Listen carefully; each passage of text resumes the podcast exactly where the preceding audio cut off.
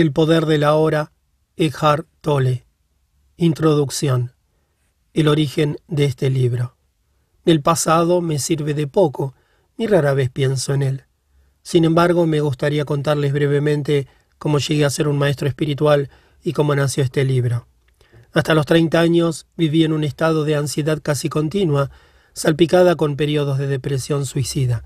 Ahora lo siento como si estuviera hablando de una vida pasada, de la vida de alguien diferente.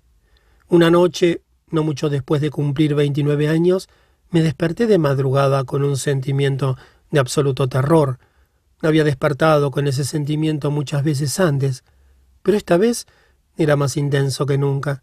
El silencio de la noche, los contornos vagos de los muebles en la habitación oscura, el ruido distante de un tren, todo parecía tan lejano, tan hostil y tan absolutamente sin sentido que creó en mí un profundo aborrecimiento del mundo. Lo más odioso de todo, sin embargo, era mi propia existencia. ¿Qué sentido tenía continuar viviendo con esta carga de desdicha? Porque seguir con esta lucha continua podía sentir un profundo anhelo de aniquilación, de inexistencia, que se estaba volviendo mucho más fuerte que el deseo instintivo de continuar viviendo. No puedo seguir viviendo conmigo mismo. Este era el pensamiento que se repetía continuamente en mi mente. Entonces, súbitamente, me hice consciente de cuán peculiar era este pensamiento. ¿Soy uno o dos? Si no puedo vivir conmigo mismo, debe haber dos el yo y el mí mismo, con el que yo no puedo vivir. Quizá, pensé, solo uno de los dos es real. Esta extraña revelación me aturdió tanto que mi mente se detuvo. Estaba completamente consciente, pero no había más pensamientos. Después me sentí arrastrado hacia lo que parecía un vórtice de energía. Al principio era un movimiento lento y después se aceleró. Me sobrecogió un intenso temor y mi cuerpo empezó a temblar. Oí las palabras no te resistas a nada como si fueran pronunciadas dentro de mi pecho. Sentía como si me arrastrara a un vacío. Sentía que el vacío estaba dentro de mí en lugar de afuera. De repente ya no sentí más miedo y me dejé caer en aquel vacío. No recuerdo lo que pasó después. Me despertó el canto de un pájaro en la ventana. Nunca había oído un sonido así antes. Mis ojos aún estaban cerrados y vi la imagen de un diamante precioso. Sí, si un diamante pudiera producir un sonido, sería así. Abrí mis ojos. La primera luz del amanecer se filtraba por las cortinas. Sin ningún pensamiento, sentía. Sabía que hay mucho más en la luz que aquello de lo que nos damos cuenta. Aquella suave luminosidad filtrándose a través de las cortinas era el amor mismo. Mis ojos se llenaron de lágrimas. Me levanté y caminé por la habitación. La reconocía, y sin embargo sabía que antes no la había visto verdaderamente. Todo era fresco y prístino, como si acabara de nacer. Tomé cosas, un lápiz, una botella vacía, maravillándome ante la belleza y la vividez de todo. Aquel día caminé por la ciudad en total asombro por el milagro de la vida sobre la tierra, como si acabara de nacer a este mundo. En los cinco meses siguientes viví en un profundo estado de paz y embelezamiento ininterrumpidos. Después, esta condición disminuyó algo en intensidad, o quizá me pareció, porque se volvió mi estado natural. Podía funcionar todavía en el mundo, aunque me daba cuenta de que nada de lo que hiciera podría añadir algo a lo que ya tenía. Sabía, por supuesto, que algo profundamente significativo me había ocurrido, pero no lo entendía en absoluto. Solamente varios años después, luego de haber leído textos espirituales y de haber pasado tiempo con maestros, me di cuenta de que lo que todo el mundo buscaba ya me había ocurrido a mí. Comprendí que la intensa presión del sufrimiento aquella noche debió haber forzado a mi conciencia a retirarse de su identificación con aquel ser infeliz y profundamente temeroso, identificación que es en últimas una ficción de la mente. Esta retirada debió ser tan completa que este ser sufriente y falso se derrumbó inmediatamente, como cuando se le quita el tapón a un juguete inflable. Lo que quedó después fue mi verdadera naturaleza como el eterno presente que yo soy, la conciencia en su estado puro, anterior a la identificación con la forma.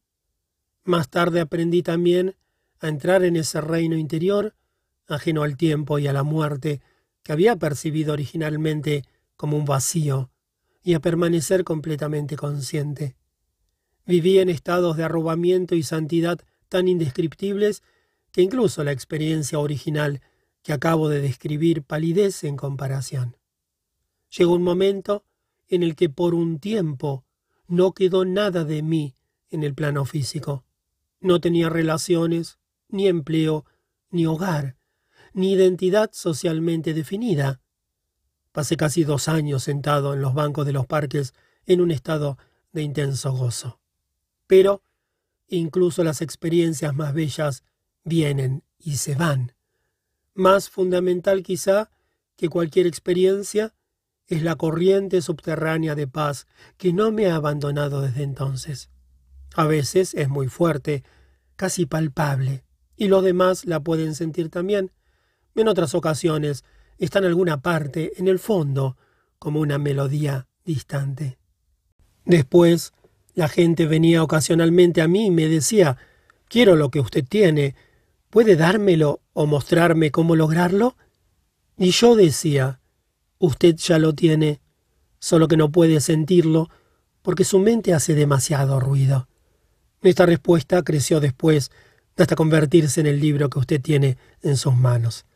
Sin darme cuenta, tenía una entidad externa de nuevo, me había convertido en un maestro espiritual.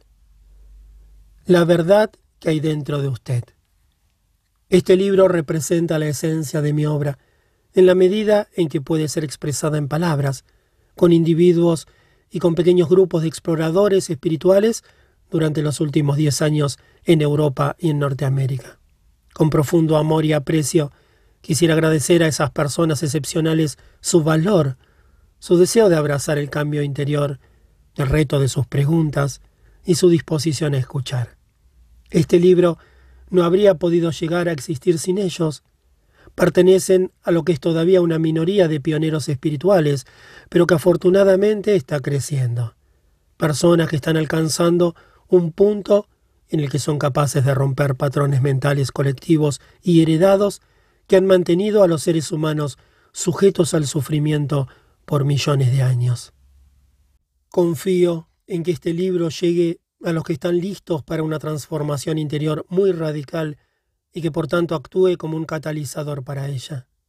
También espero que llegue a otros muchos que encuentren su contenido digno de consideración, aunque puedan no estar listos para vivirlo o practicarlo plenamente. Es posible que en el futuro la semilla que se sembró al leer este libro se fusione con la semilla de la iluminación que todo ser humano lleva dentro, y súbitamente esta semilla brote y se haga viva dentro de ellos. El libro en su forma actual se originó a menudo espontáneamente en respuesta a preguntas hechas por personas en seminarios, clases de meditación y sesiones de consejería privadas, así que he conservado el formato de preguntas y respuestas. Aprendí y recibí tanto en esas clases y sesiones como los que preguntaban. Algunas de las preguntas y respuestas las escribí casi al pie de la letra, otras son genéricas, es decir, que combiné ciertos tipos de interrogantes que se hacían con frecuencia en una sola pregunta y resumí la esencia de diferentes respuestas para formar una respuesta genérica. A veces, en el proceso de escribir, surgía una nueva respuesta más profunda o penetrante que cualquier cosa que yo hubiera dicho nunca. Algunas otras preguntas adicionales fueron formuladas por la editora para clarificar más algunos puntos. Usted encontrará que desde la primera hasta la última página los diálogos oscilan continuamente entre dos niveles diferentes. En el primer nivel llamo su atención hacia lo que es falso en usted. Hablo de la naturaleza de la inconsciencia y de la disfunción humana, así como de sus manifestaciones más comunes en la conducta desde los conflictos en las relaciones hasta las guerras entre las tribus o las naciones. Tal conocimiento es vital, porque a menos que usted aprenda a reconocer lo falso como falso, como algo que no es usted, no puede haber transformación duradera y usted siempre acabará arrastrado de nuevo hacia la ilusión y hacia alguna forma de dolor. En este nivel también le muestro cómo no convertir lo que es falso en usted en su verdadero ser y en un problema, porque así es como se perpetúa lo falso. En el otro nivel hablo de una transformación profunda de la conciencia humana, no como una posibilidad futura distante, sino disponible ahora, sin importar quién sea usted o dónde esté. Trato de mostrarle cómo liberarse de la esclavitud de la mente, cómo entrar en un estado iluminado de conciencia y cómo sostenerlo en la vida diaria. En este nivel del libro, las palabras no siempre tienen que ver con información, sino que a menudo buscan llevarlo a usted a esta nueva conciencia en la medida en que lee. Una y otra vez trato de llevarla a usted conmigo a ese estado intemporal de presencia intensa y consciente en el ahora, así como de darle a probar la iluminación. Mientras que usted no alcance a experimentar aquello de lo que hablo, puede encontrar estos pasajes algo repetitivos, pero en cuanto lo experimente, creo que se dará cuenta de que tienen un gran poder espiritual y pueden llegar a ser para usted las partes más provechosas del libro. Sin embargo, puesto que toda persona lleva dentro de sí la semilla de la iluminación, a menudo me dirijo al conocedor en usted, que vive tras el pensador, el ser profundo, que inmediatamente reconoce la verdad espiritual, resuena con ella y se fortalece con ella. El símbolo de pausa, que aparece después de ciertos pasajes, es una sugerencia de que detenga la lectura por un momento, se quede en silencio y sienta y experimente la verdad de lo que se acaba de decir. Puede haber otros lugares en el texto en los que usted hará esto natural y espontáneamente. Cuando comienza a leer el libro, el significado de ciertas palabras, tales como ser o presencia, pueden no ser enteramente claros para usted al principio. Simplemente siga leyendo. Ocasionalmente pueden venir a su mente preguntas u objeciones según lee. Probablemente encontrarán respuesta más adelante en el libro, o se harán irrelevantes según usted profundiza en la enseñanza y en usted mismo. No lea solo con la mente. Esté atento a cualquier respuesta emocional mientras lee y a una sensación de reconocimiento desde el fondo de usted mismo. No puedo hablarle de ninguna verdad espiritual que en el fondo usted no conozca de antemano. Todo lo que puedo hacer es recordarle lo que ha olvidado.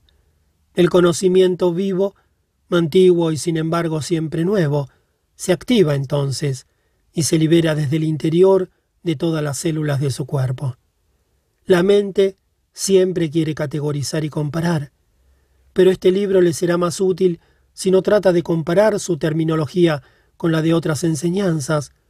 De otra forma, probablemente, se llegará a sentir confundido. Uso palabras como mente, felicidad y conciencia, en forma que no necesariamente tiene relación con la de otras enseñanzas. No se apegue a las palabras. Solo son peldaños que deben dejarse atrás lo más rápidamente posible. Cuando ocasionalmente cito las palabras de Jesús o del Buda, de un curso sobre los milagros o de otras enseñanzas, no lo hago para comparar, sino para llamar su atención sobre el hecho de que en esencia hay y ha habido siempre solo una enseñanza espiritual, aunque viene en muchas formas. Algunas de estas formas, como las religiones antiguas, se han recubierto tanto de materia extraña que su esencia espiritual ha sido oscurecida casi completamente. En gran medida, por tanto, su significado más profundo ya no se reconoce y su poder transformador se ha perdido.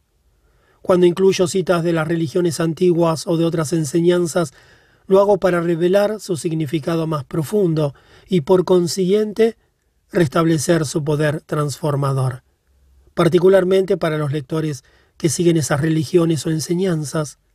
Les digo, no hay necesidad de ir a otra parte en busca de la verdad. Permítame mostrarle cómo profundizar en lo que usted ya tiene. En la mayoría de los casos, sin embargo, me he propuesto utilizar una terminología tan neutra como sea posible para alcanzar a un amplio rango de personas. Este libro puede verse como una reformulación para nuestro tiempo de esa única experiencia espiritual atemporal, la esencia de todas las religiones. No deriva de fuentes externas, sino de una auténtica fuente interior, así que no contiene teoría o especulación, Hablo a partir de la experiencia interior y si a veces hablo violentamente, lo hago para pasar a través de capas pesadas de resistencia mental y para alcanzar aquel lugar interior donde usted ya sabe, como yo sé, y donde la verdad se reconoce cuando es oída. Hay entonces un sentimiento de exaltación y de vivacidad realzada cuando algo dentro de usted dice, sí, Sé que eso es verdad. Capítulo 1. Usted no es su mente. El mayor obstáculo para la iluminación. La iluminación. ¿Qué es eso? Un mendigo había estado sentado más de treinta años a la orilla de un camino. Un día pasó por allí un desconocido. Una monedita, murmuró mecánicamente el mendigo, alargando su vieja gorra de béisbol. No tengo nada que darle dijo el desconocido. Después preguntó ¿Qué es eso en lo que está sentado? Nada, contestó el mendigo, solo una caja vieja. Me he sentado en ella desde que tengo memoria. ¿Alguna vez ha mirado lo que hay dentro? preguntó el desconocido. No, dijo el mendigo. ¿Para qué? No hay nada dentro. Échele una ojeada, insistió el desconocido. El mendigo se las arregló para abrir la caja. Con asombro, incredulidad y alborozo, vio que la caja estaba llena de oro. Yo soy el desconocido, que no tiene nada que darle y que le dice que mire dentro, no dentro de una caja como en la parábola, sino en un lugar aún más cercano, dentro de usted mismo. Pero yo no soy un mendigo, le oigo decir. Los que han encontrado su verdadera riqueza, que es la alegría radiante del ser, y la profunda e inconmovible paz que la acompaña son mendigos, incluso si tienen mucha riqueza material. Buscan afuera mendrugos de placer o de realización para lograr la aceptación, la seguridad o el amor, mientras llevan dentro un tesoro que no solo incluye todas esas cosas, sino que es infinitamente mayor que todo lo que el mundo puede ofrecer. La palabra iluminación evoca la idea de un logro sobrehumano, y el ego quiere conservar las cosas así, pero es simplemente el estado natural de sentir la unidad con el ser. Es un estado de conexión con algo inconmensurable e indestructible, algo que paradójicamente es esencialmente usted, y sin embargo es mucho más grande que usted. Es encontrar su verdadera naturaleza más allá del nombre y de la forma. La incapacidad de sentir esta conexión da lugar a la ilusión de la separación, de usted mismo y del mundo que lo rodea. Entonces usted se percibe a sí mismo, consciente o inconscientemente, como un fragmento aislado. Surge el miedo y el conflicto interior y exterior se vuelve la norma. Me encanta la sencilla definición de la iluminación dada por Buda como el fin del sufrimiento. No hay nada sobrehumano en esto, ¿verdad? Por supuesto, como toda definición, es incompleta. Solo dice lo que la iluminación no es, no es sufrimiento. Pero ¿qué queda cuando ya no hay sufrimiento? El Buda no habla sobre esto y su silencio implica que usted tiene que averiguarlo por sí mismo. Usa una definición negativa para que la mente no la convierta en algo que se deba creer o en un logro sobrehumano, una meta que es imposible de alcanzar. A pesar de esta precaución, la mayoría de los budistas aún cree que la iluminación es para el Buda, no para ellos, al menos no en esta vida. Usted usó la palabra ser. ¿Puede explicar lo que quiere decir con eso? El ser es la única vida, eterna, siempre presente, más allá de las miles de formas de la vida que están sujetas al nacimiento y la muerte. Sin embargo, el ser no solo está más allá, sino también profundamente dentro de cada forma, como su esencia más íntimamente invisible e indestructible. Esto significa que es accesible a usted ahora como su propio ser más profundo, su verdadera naturaleza. Pero no busque captarlo con la mente, no trate de entenderlo. Usted puede conocerlo solo cuando la mente está inmóvil, cuando usted está presente, cuando su atención está completa e intensamente en el ahora, se puede sentir el ser. Pero nunca puede ser entendido mentalmente. Recuperar la conciencia del ser y permanecer en ese estado de sentimiento-realización es la iluminación. Cuando usted dice ser, ¿está hablando de Dios? Si es así, ¿por qué no lo dice? La palabra Dios se ha vuelto vacía de significado a través de miles de años de mal uso. Yo la uso a veces, pero lo hago poco. Por mal uso entiendo que las personas que nunca han tenido ni un atisbo del reino de lo sagrado, de la infinita vastedad que hay detrás de esta palabra, la usan con gran convicción, como si supieran de qué están hablando, o argumentan contra él como si supieran qué es lo que están negando. Ese mal uso da lugar a creencias y afirmaciones absurdas y a engaños del ego, tales como mi o nuestro Dios es el único Dios verdadero y tu Dios es falso, o la famosa afirmación de Nietzsche, Dios ha muerto. La palabra Dios se ha convertido en un concepto cerrado. En el momento en que se pronuncia, se crea una imagen mental, quizá ya no la de un anciano de barba blanca, pero sí una representación mental de alguien o algo externo a uno, y casi inevitablemente algo o alguien masculino. Ni Dios, ni ser, ni ninguna otra palabra pueden definir o explicar la inefable realidad que hay detrás de ellas, así que la única cuestión importante es si la palabra es una ayuda o un obstáculo para permitirle a usted experimentar aquello que señala. ¿Señala más allá de sí misma, hacia esa realidad trascendental, o tiende demasiado fácilmente a volverse solamente una idea en su cabeza, en la que usted cree, un ídolo mental? La palabra ser no explica nada, pero tampoco lo hace la palabra Dios. Sin embargo, ser tiene la ventaja de que es un concepto abierto. No reduce lo infinito invisible a una entidad finita. Es imposible formarse una imagen mental de ello. Nadie puede reclamar la posición exclusiva del ser.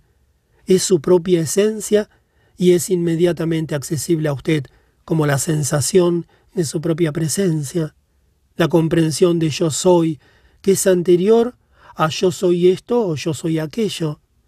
Así que hay solamente un pequeño paso de la palabra ser a la experiencia del ser. ¿Cuál es el mayor obstáculo para experimentar esta realidad? La identificación con su mente, que hace que el pensamiento se vuelva compulsivo. No ser capaz de dejar de pensar es una calamidad terrible, pero no nos damos cuenta de ello, así que se considera normal. Este ruido mental incesante nos impide encontrar ese reino de quietud interior que es inseparable del ser. También crea un falso ser hecho por la mente que arroja una sombra de temor y de sufrimiento. Observaremos todo esto con más detalle posteriormente. El filósofo Descartes creía que había encontrado la verdad fundamental cuando hizo su famosa aseveración. Pienso, luego existo. De hecho, había dado expresión al error básico. Equiparar pensar con ser e identidad con pensamiento. El pensador compulsivo, lo que quiere decir casi todo el mundo, vive en un estado de separación aparente, en un mundo enfermizamente complejo de problemas y conflictos continuos, un mundo que refleja la creciente fragmentación de la mente. La iluminación es un estado de totalidad, de estar en unión y por lo tanto en paz. Es unión con la vida en su aspecto manifestado, el mundo, así como con su ser más profundo y con la vida no manifestada, en unión con el ser. La iluminación no es sólo el fin del sufrimiento y del conflicto continuo interior y exterior, sino también el fin de la temible esclavitud del pensamiento incesante. ¡Qué increíble liberación! La identificación con su mente crea una pantalla opaca de conceptos, etiquetas, imágenes, palabras, juicios y definiciones que bloquea toda relación verdadera. Se interpone entre usted y su propio yo, entre usted y su prójimo, entre usted y la naturaleza, entre usted y Dios. Es esta pantalla de pensamiento la que crea la ilusión de la separación, la ilusión de que existe usted y un otro totalmente separado. Entonces, olvida el hecho esencial de que bajo el nivel de las apariencias físicas y de las formas separadas, usted es uno con todo lo que es. Con olvidar quiero decir que usted ya no puede sentir esta unidad como una realidad autoevidente. Puede que crea que es verdad, pero ya no sabe que es verdad. Una creencia puede ser consoladora, sin embargo solo a través de su propia experiencia se vuelve liberadora. Pensar se ha vuelto una enfermedad. La enfermedad ocurre cuando las cosas se desequilibran. Por ejemplo, no hay nada malo en que las células se multipliquen y dividan en el cuerpo, pero cuando este proceso continúa sin tener en consideración el organismo total, las células proliferan y tenemos una enfermedad. Nota. La mente es un instrumento magnífico si se usa correctamente. Utilizada en forma inadecuada, sin embargo, se vuelve muy destructiva. Para decirlo en forma más exacta, no es tanto que usted la utilice inadecuadamente, generalmente usted no la utiliza en absoluto. Ella la utiliza a usted. Esa es la enfermedad. Usted cree que usted es su mente. Ese es el engaño. El instrumento se ha apoderado de usted. No estoy del todo de acuerdo. Es cierto que tengo muchos pensamientos inútiles, como la mayoría de las personas, pero todavía puedo escoger usar mi mente para lograr cosas y lo hago todo el tiempo. Solo porque puede resolver un crucigrama o construir una bomba atómica, no quiere decir que usted use su mente. Así como a los perros les encanta roer huesos, a la mente le encanta hincarle el diente a los problemas. Por eso hace crucigramas y construye bombas atómicas. Usted no tiene interés en ninguna de esas dos cosas. Déjeme preguntarle esto. ¿Puede librarse de su mente a voluntad? ¿Ha encontrado el botón de apagar? ¿Usted se refiere a dejar de pensar completamente? No, no puedo, excepto quizá por un momento. Entonces la mente lo está usando. Usted está identificado inconscientemente con ella de forma que ni siquiera sabe que es su esclavo. Es casi como si usted estuviera poseído sin saberlo, y por lo tanto toma a la entidad que lo posee por usted mismo.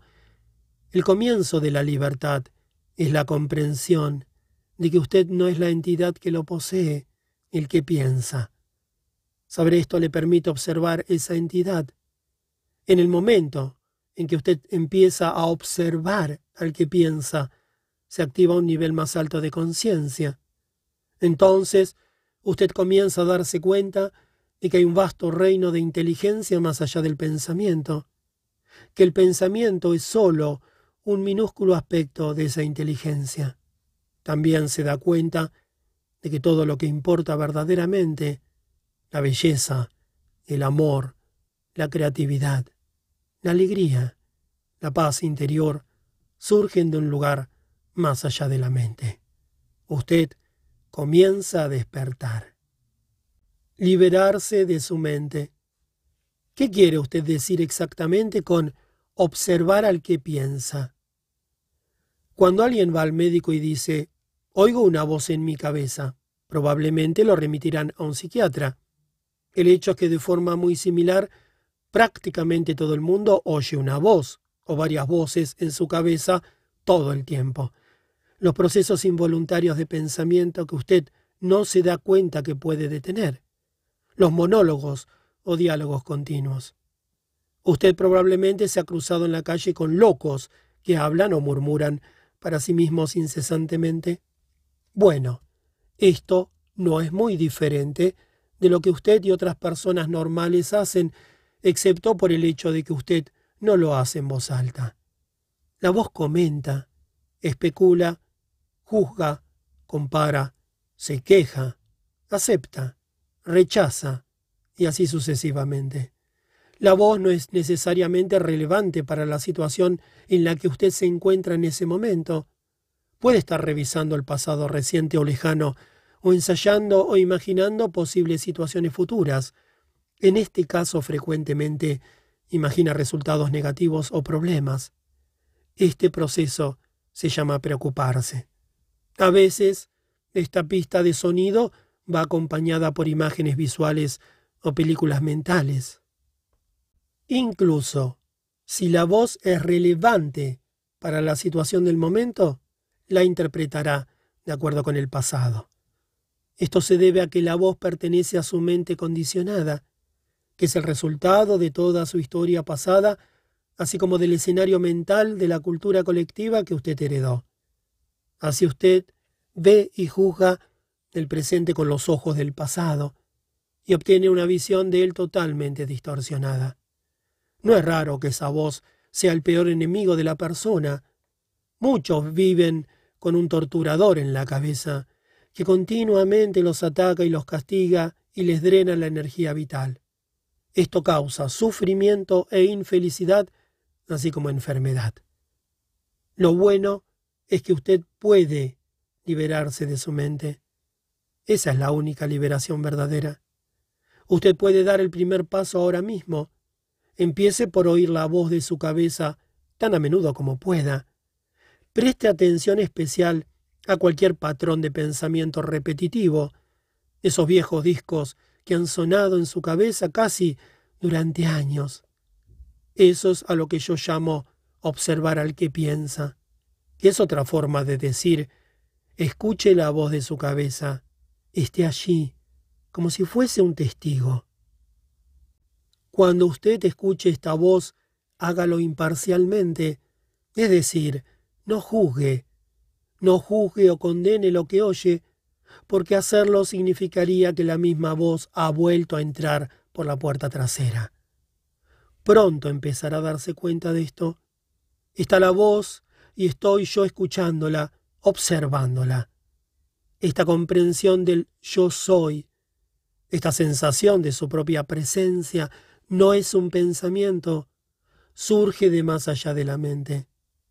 Así pues, cuando usted escucha un pensamiento, usted es consciente no sólo del pensamiento, sino de usted mismo como testigo de él.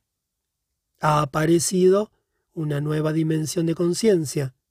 Mientras oye al pensamiento, usted siente una presencia consciente, su ser más profundo más allá o debajo del pensamiento, como quien dice. El pensamiento entonces pierde su poder sobre usted y rápidamente se calma, porque usted ya no le da energía a la mente por medio de la identificación con ella. Este es el comienzo del fin del pensamiento involuntario y compulsivo. Cuando un pensamiento pierde fuerza, usted experimenta una discontinuidad en la corriente mental, una brecha de no mente. Al principio, las brechas serán cortas, unos segundos tal vez, pero gradualmente se harán más largas. Cuando ocurren esas rupturas, usted experimenta cierta quietud y paz dentro de usted. Es el comienzo de su estado natural de percepción de la unidad con el ser, que generalmente está oscurecida por la mente. Con la práctica, la sensación de quietud y paz se hará más profunda. De hecho, esta profundidad no tiene fin. También sentirá una sutil emanación de gozo que surge de lo profundo de su interior. El gozo de ser. No se trata de un estado de trance en absoluto. Aquí no hay pérdida de conciencia, es todo lo contrario. Si el precio de la paz fuera una disminución de su conciencia y el precio de la quietud, una falta de vitalidad y estado de alerta, no valdría la pena tenerlas. En este estado de unión interior, usted está mucho más alerta, más despierto que en el estado de identificación con la mente. Usted está completamente presente. También aumenta la frecuencia de vibraciones del campo de energía que da vida al cuerpo físico. Según profundiza en este reino de la no mente, como es llamado a veces en Oriente, usted crea un estado de conciencia pura. En ese estado usted siente su propia presencia con tal intensidad y gozo que todo el pensamiento, todas las emociones, su cuerpo físico, así como el mundo exterior, se vuelven relativamente insignificantes en comparación con ello, y sin embargo, no es un estado egoísta, sino un estado sin ego. Lo lleva a usted más allá de lo que antes consideraba su propio ser. Esta presencia es esencialmente usted y al mismo tiempo inconcebiblemente mayor que usted. Lo que trato de expresar aquí puede sonar paradójico o incluso contradictorio, pero no puedo expresarlo de otra manera. En lugar de observar al que piensa, usted puede crear también una brecha en la corriente de la mente simplemente dirigiendo el foco de su atención hacia la hora. Vuélvase intensamente consciente del momento presente. Esto es algo profundamente satisfactorio. De esa forma, usted aparta la conciencia de la actividad de su mente y crea una brecha de no mente en la que usted está muy alerta y consciente, pero no pensando. Esa es la esencia de la meditación. En su vida diaria, usted puede practicar esto tomando una actividad rutinaria que normalmente es solo un medio para un fin, y préstele su más completa atención, de modo que se convierta en un fin en sí misma. Por ejemplo, cada vez que usted suba y baje las escaleras en su casa o en su lugar de trabajo, ponga mucha atención a cada paso, a cada movimiento, incluso a su respiración. Esté totalmente presente. O cuando se lave las manos, preste atención a todas las percepciones sensoriales asociadas con la actividad, el sonido y tacto del agua, el movimiento de sus manos, el aroma del jabón y así sucesivamente. O cuando suba a su automóvil, después de cerrar la puerta, haga una pausa de unos segundos y observe al flujo de su respiración. Hágase consciente de una sensación de presencia silenciosa, pero poderosa. Hay cierto criterio por el que puede medir su éxito en esta práctica, el grado de paz que siente interiormente. Así pues, el único paso vital en su camino hacia la iluminación es este. Aprenda a dejar de identificarse con su mente cada vez que usted crea una brecha en el fluir de la mente, la luz de su conciencia se vuelve más fuerte. Un día puede que se sorprenda a sí mismo sonriendo a la voz de su cabeza, como sonreiría ante las travesuras de un niño. Esto significa que ya no se toma tan en serio el contenido de su mente, puesto que el sentido de usted mismo no depende de él. La iluminación elevarse por encima del pensamiento. Para sobrevivir en este mundo, ¿no es esencial el pensamiento? Su mente es un instrumento, una herramienta. Está ahí para utilizarla en una tarea específica y cuando se termina la tarea hay que dejarla de lado. Como se usa ahora, yo diría que el 80 o 90% del pensamiento de la mayoría de las personas es no solo repetitivo e inútil, sino que por su naturaleza disfuncional y a menudo negativa, gran parte de él es también perjudicial. Observe su mente y descubrirá que esto es verdad. Ella causa una pérdida grave de energía vital. Este tipo de pensamiento compulsivo es en realidad una adicción. ¿Qué es lo que caracteriza una adicción? Simplemente esto, usted ya no siente que puede elegir detenerse. Parece más fuerte que usted. También le da una sensación falsa de placer, placer que invariablemente se convierte en dolor. ¿Por qué habríamos de ser adictos al pensamiento? Porque usted está identificado con él, lo que significa que usted deriva su sentido de sí mismo del contenido y la actividad de su mente, porque cree que dejaría de ser si dejara de pensar. Según crece, usted forma una imagen mental de quién es usted, basada en su condicionamiento personal y cultura. Podemos llamar a este ser fantasmal el ego. Consiste en actividad mental y solo se puede mantener activo por medio del pensamiento constante. El término ego significa diferentes cosas para las diferentes personas, pero cuando lo uso aquí significa un falso ser, creado por la identificación con la mente. Para el ego, el momento presente casi no existe. Lo único que se considera importante es el pasado y el futuro. Esta inversión total de la verdad es la causante de que, en su modalidad ego, la mente sea tan disfuncional. Está siempre preocupada de mantener el pasado vivo, porque sin él, ¿quién es usted?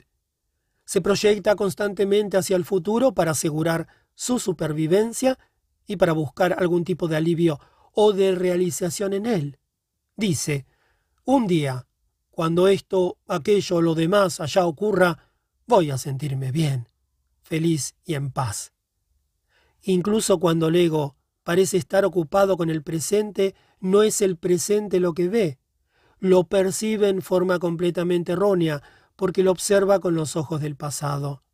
O reduce el presente a un medio para lograr un fin, un fin que siempre está en el futuro proyectado por la mente, Observe su mente y verá que así es como funciona. El momento presente tiene la clave de la liberación. Pero usted no puede encontrar el momento presente mientras sea su mente. No quiero perder mi capacidad de análisis y discriminación. No me molestaría aprender a pensar más claramente, en forma más concentrada, pero no quiero perder mi mente. El don del pensamiento lo más precioso que tenemos. Sin él seríamos solamente otra especie animal. El predominio de la mente no es más que una etapa en la evolución de la conciencia. Necesitamos pasar urgentemente a la próxima etapa. Si no, seremos destruidos por la mente, que se ha convertido en un monstruo. Hablaré con más detalles sobre esto después. Pensamiento y conciencia no son sinónimos. El pensamiento es solo un pequeño aspecto de la conciencia. El pensamiento no puede existir sin la conciencia, pero la conciencia no necesita el pensamiento. La iluminación significa levantarse por encima del pensamiento, no caer a un nivel inferior del pensamiento, el nivel de un animal o una planta. En el estado iluminado, Usted todavía usa su mente pensante cuando la necesita, pero en una forma mucho más enfocada y efectiva que antes. La usa sobre todo con fines prácticos, pero está libre del diálogo interno involuntario y hay una quietud interior. Cuando usted usa la mente, y particularmente cuando se necesita una solución creativa, usted oscila unos cuantos minutos entre el pensamiento y la quietud, entre la mente y la no mente, la no mente es conciencia sin pensamiento. Solo de esta forma es posible pensar creativamente, porque solo de esta forma el pensamiento tiene poder real. El pensamiento solo, cuando no está conectado con el reino mucho más vasto de la conciencia, se vuelve estéril rápidamente, insensato, destructivo. La mente es esencialmente una máquina de supervivencia ataque y defensa contra otras mentes, recoger, almacenar y analizar información. Eso es en lo que es buena, pero no es creativa en absoluto. Todos los artistas verdaderos, lo sepan o no, crean desde un lugar de no mente, de quietud interior. La mente entonces da forma a la visión o impulso creativo. Incluso los grandes científicos han dicho que sus grandes logros creativos llegaron en un momento de quietud mental. El sorprendente resultado de una encuesta nacional entre los matemáticos más eminentes de Norteamérica, incluido Einstein, para conocer sus métodos de trabajo, fue que el pensamiento juega solo un papel subordinado en la breve y decisiva fase del acto creativo en sí mismo. Así pues, yo diría que la sencilla razón por la que la mayoría de los científicos no son creativos no es porque no saben pensar, sino porque no saben cómo dejar de pensar. No fue por medio de la mente del pensamiento como el milagro de la vida sobre la tierra o el de su propio cuerpo fueron creados y se sostienen. Hay claramente una inteligencia trabajando que es mucho más grande que la mente. Como puede una simple célula humana que mide uno sobre mil de pulgada contener instrucciones en su ADN que llenarían mil libros de 600 páginas? Cuanto más aprendemos sobre el funcionamiento del cuerpo, más descubrimos cuán vasta es la inteligencia que funciona en él y qué poco conocemos. Cuando la mente se vuelve a conectar con esto, se vuelve una herramienta sumamente maravillosa. Entonces, le sirve a algo más grande que a ella misma. La emoción, la reacción del cuerpo a su mente. ¿Y las emociones? Me siento atrapado en mis emociones más que en la mente. La mente, en la forma en que uso la palabra, no es solamente el pensamiento.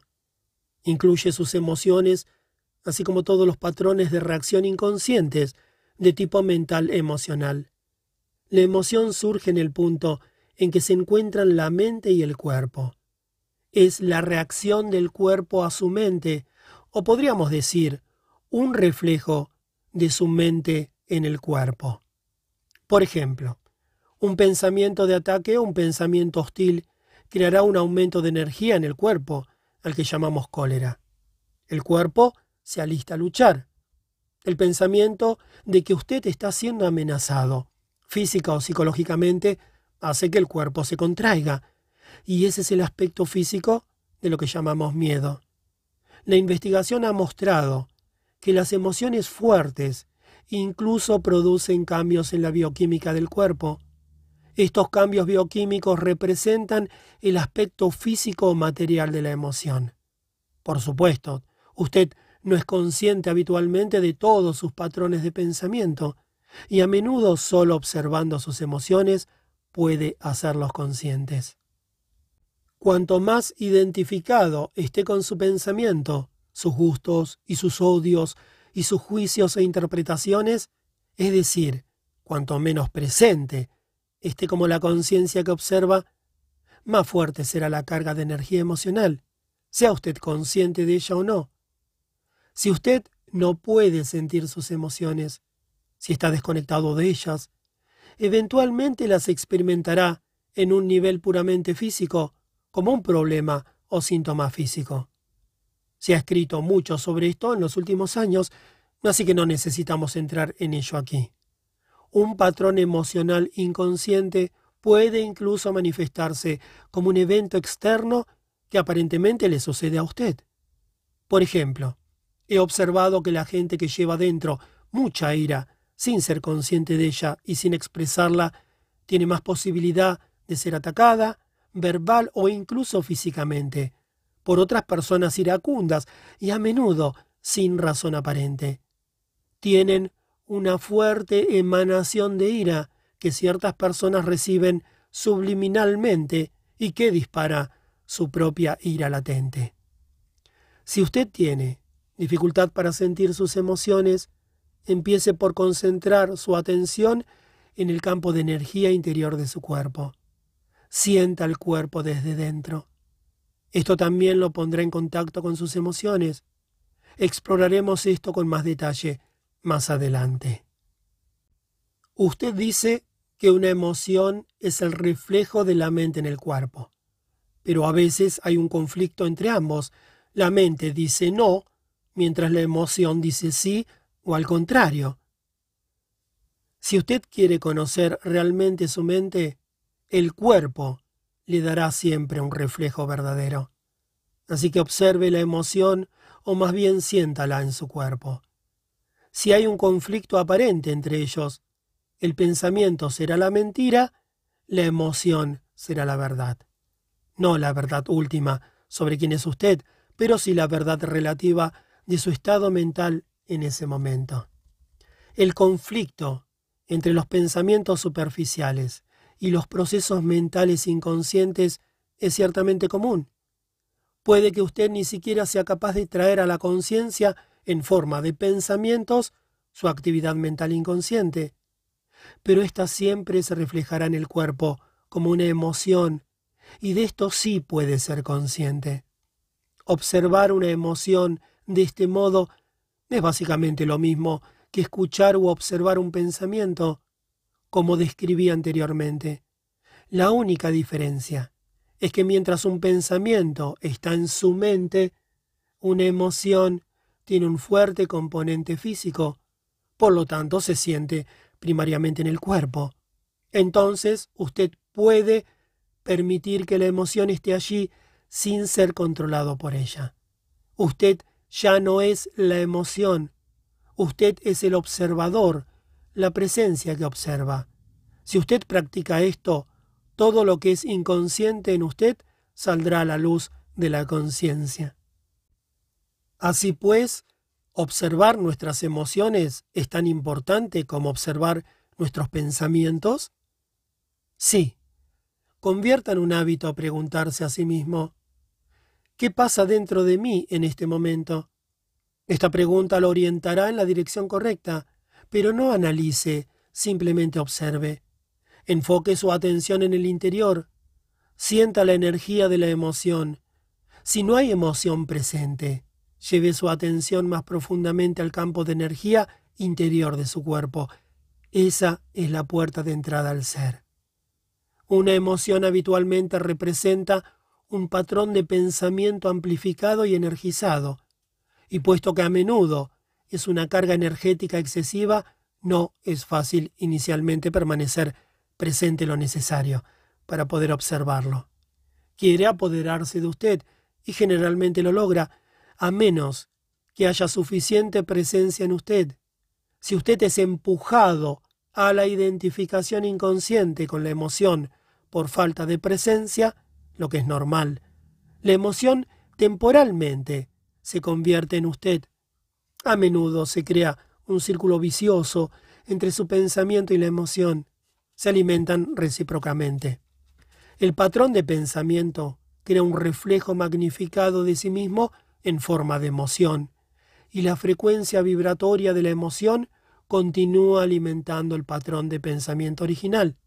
Al permanecer mentalmente en la situación, evento o persona que percibimos como causa de la emoción, el pensamiento le brinda energía a la emoción, que a su vez energiza el patrón de pensamiento y así sucesivamente. Básicamente, todas las emociones son modificaciones de una emoción primordial, indiferenciada, que tiene su origen en la pérdida de conciencia de quién es usted, más allá del nombre y de la forma. Por su naturaleza indiferenciada, es difícil encontrar un nombre que describa precisamente esta emoción, Miedo se aproxima, pero además de una sensación continua de amenaza, también incluye un profundo sentido de abandono y falta de plenitud. Puede ser mejor usar un término que es indiferenciado, al igual que esta emoción básica, y llamarla simplemente sufrimiento. Una de las principales tareas de la mente es combatir o suprimir este sufrimiento emocional, lo cual es una de las razones para su incesante actividad pero todo lo que puede lograr es ocultarlo temporalmente. De hecho, cuanto más se esfuerza la mente por librarse del sufrimiento, mayor es éste. La mente nunca puede encontrar la solución, ni puede permitirse dejar que usted la encuentre, porque ella misma es una parte intrínseca del problema. Imagine a un jefe de policía tratando de encontrar a un pirómano cuando el pirómano es el jefe de policía. Usted no se librará de este sufrimiento hasta que deje de derivar su sentido de sí mismo de la identificación con la mente, es decir, con el ego. Entonces la mente es derrocada de su lugar de poder y el ser se revela como su verdadera naturaleza. Sí, ya sé lo que va a preguntar. Iba a preguntar, ¿y las emociones positivas como el amor y la alegría son inseparables de su estado natural de conexión interior con el ser? Los destellos de amor y alegría o los momentos breves de profunda paz son posibles siempre que hay una brecha en la corriente del pensamiento. Para la mayor parte de las personas, tales brechas ocurren raramente y solo por accidente, en momentos en que la mente se queda sin palabras, a veces disparada por la belleza extraordinaria, por un esfuerzo físico extremado o incluso por un gran peligro. Súbitamente hay quietud interior, y en esta quietud hay una sutil pero intensa alegría, hay amor, hay paz. Habitualmente estos momentos se viven muy brevemente, puesto que la mente vuelve a tomar rápidamente su actividad ruidosa que llamamos pensamiento. El amor, la alegría y la paz no pueden florecer hasta que usted se haya librado del dominio de la mente, pero no son lo que yo llamaría emociones. Reposan más allá de las emociones en un nivel mucho más profundo. Así que usted tiene que hacerse completamente consciente de sus emociones y ser capaz de sentirlas antes de poder sentir lo que hay más allá de ellas. Emoción significa literalmente perturbación. La palabra viene del latín emovere, que significa perturbar. El amor, la alegría y la paz son estados profundos del ser, o más bien tres aspectos del estado de conexión interior con el ser. Como tales, no tienen contrarios. Esto se debe a que surgen de más allá de la mente. Las emociones, por otra parte, al ser parte de la mente dualista, están sujetas al juego de los contrarios. Esto significa sencillamente que usted no puede tener bien sin mal. Así pues, en la condición no iluminada, identificada con la mente, lo que a veces se llama erróneamente alegría, es el breve placer habitual del ciclo continuamente alternante del sufrimiento-placer. El placer se deriva siempre de algo que está fuera de usted, mientras que la alegría surge de dentro. Lo mismo que le brinda placer hoy puede brindarle dolor mañana, o puede abandonarlo, así que su ausencia le traerá dolor. Y lo que a menudo se llama amor puede ser placentero y estimulante por un tiempo, pero es un asidero adictivo, una condición extremadamente menesterosa que puede convertirse en su contraria en un instante. Muchas relaciones amorosas, después de pasada la euforia inicial, de hecho oscilan entre el amor y el odio, la atracción y el ataque. El verdadero amor no conlleva sufrimiento. ¿Cómo podría? No se convierte súbitamente en odio, ni la verdadera alegría se convierte en dolor. Como dije incluso antes de que usted esté iluminado, antes de librarse de su mente, usted puede tener destellos de verdadera alegría, verdadero amor o una profunda paz interior. Tranquilos, pero vibrantemente vivos. Estos son aspectos de su verdadera naturaleza, que está habitualmente oscurecida por la mente, incluso en una relación adictiva normal, puede haber momentos en los que la presencia de algo más genuino algo incorruptible puede sentirse. Pero serán solo atisbos, que se ocultarán pronto por la interferencia de la mente. Entonces puede parecer que usted tuvo algo muy precioso y lo perdió. O su mente puede convencerlo de que en todo caso todo fue una ilusión. La verdad es que no fue una ilusión y usted no puede perderlo. Es parte de su estado natural que puede ser oscurecido, pero nunca destruido por la mente. Incluso cuando el cielo está cubierto de nubes densas, el sol no ha desaparecido. Está todavía allá, al otro lado de las nubes. El Buda dice que el dolor o sufrimiento surge por el deseo, y que para librarnos del sufrimiento tenemos que cortar los lazos del deseo. Todos los deseos son expresiones de la mente que busca la salvación o la realización en las cosas externas y en el futuro como sustituto de la alegría de ser. Mientras yo sea mi mente, soy esos deseos, esas necesidades, carencias, apegos y aversiones, y fuera de ellos no hay yo, excepto como una mera posibilidad, un potencial no logrado, una semilla que todavía no ha brotado. En ese caso, incluso mi deseo de ser libre o iluminado es sólo otro anhelo de realización o plenitud en el futuro. Así que no busque llegar a ser libre del deseo o lograr la iluminación. Vuélvase presente. Esté allí como observador de la mente.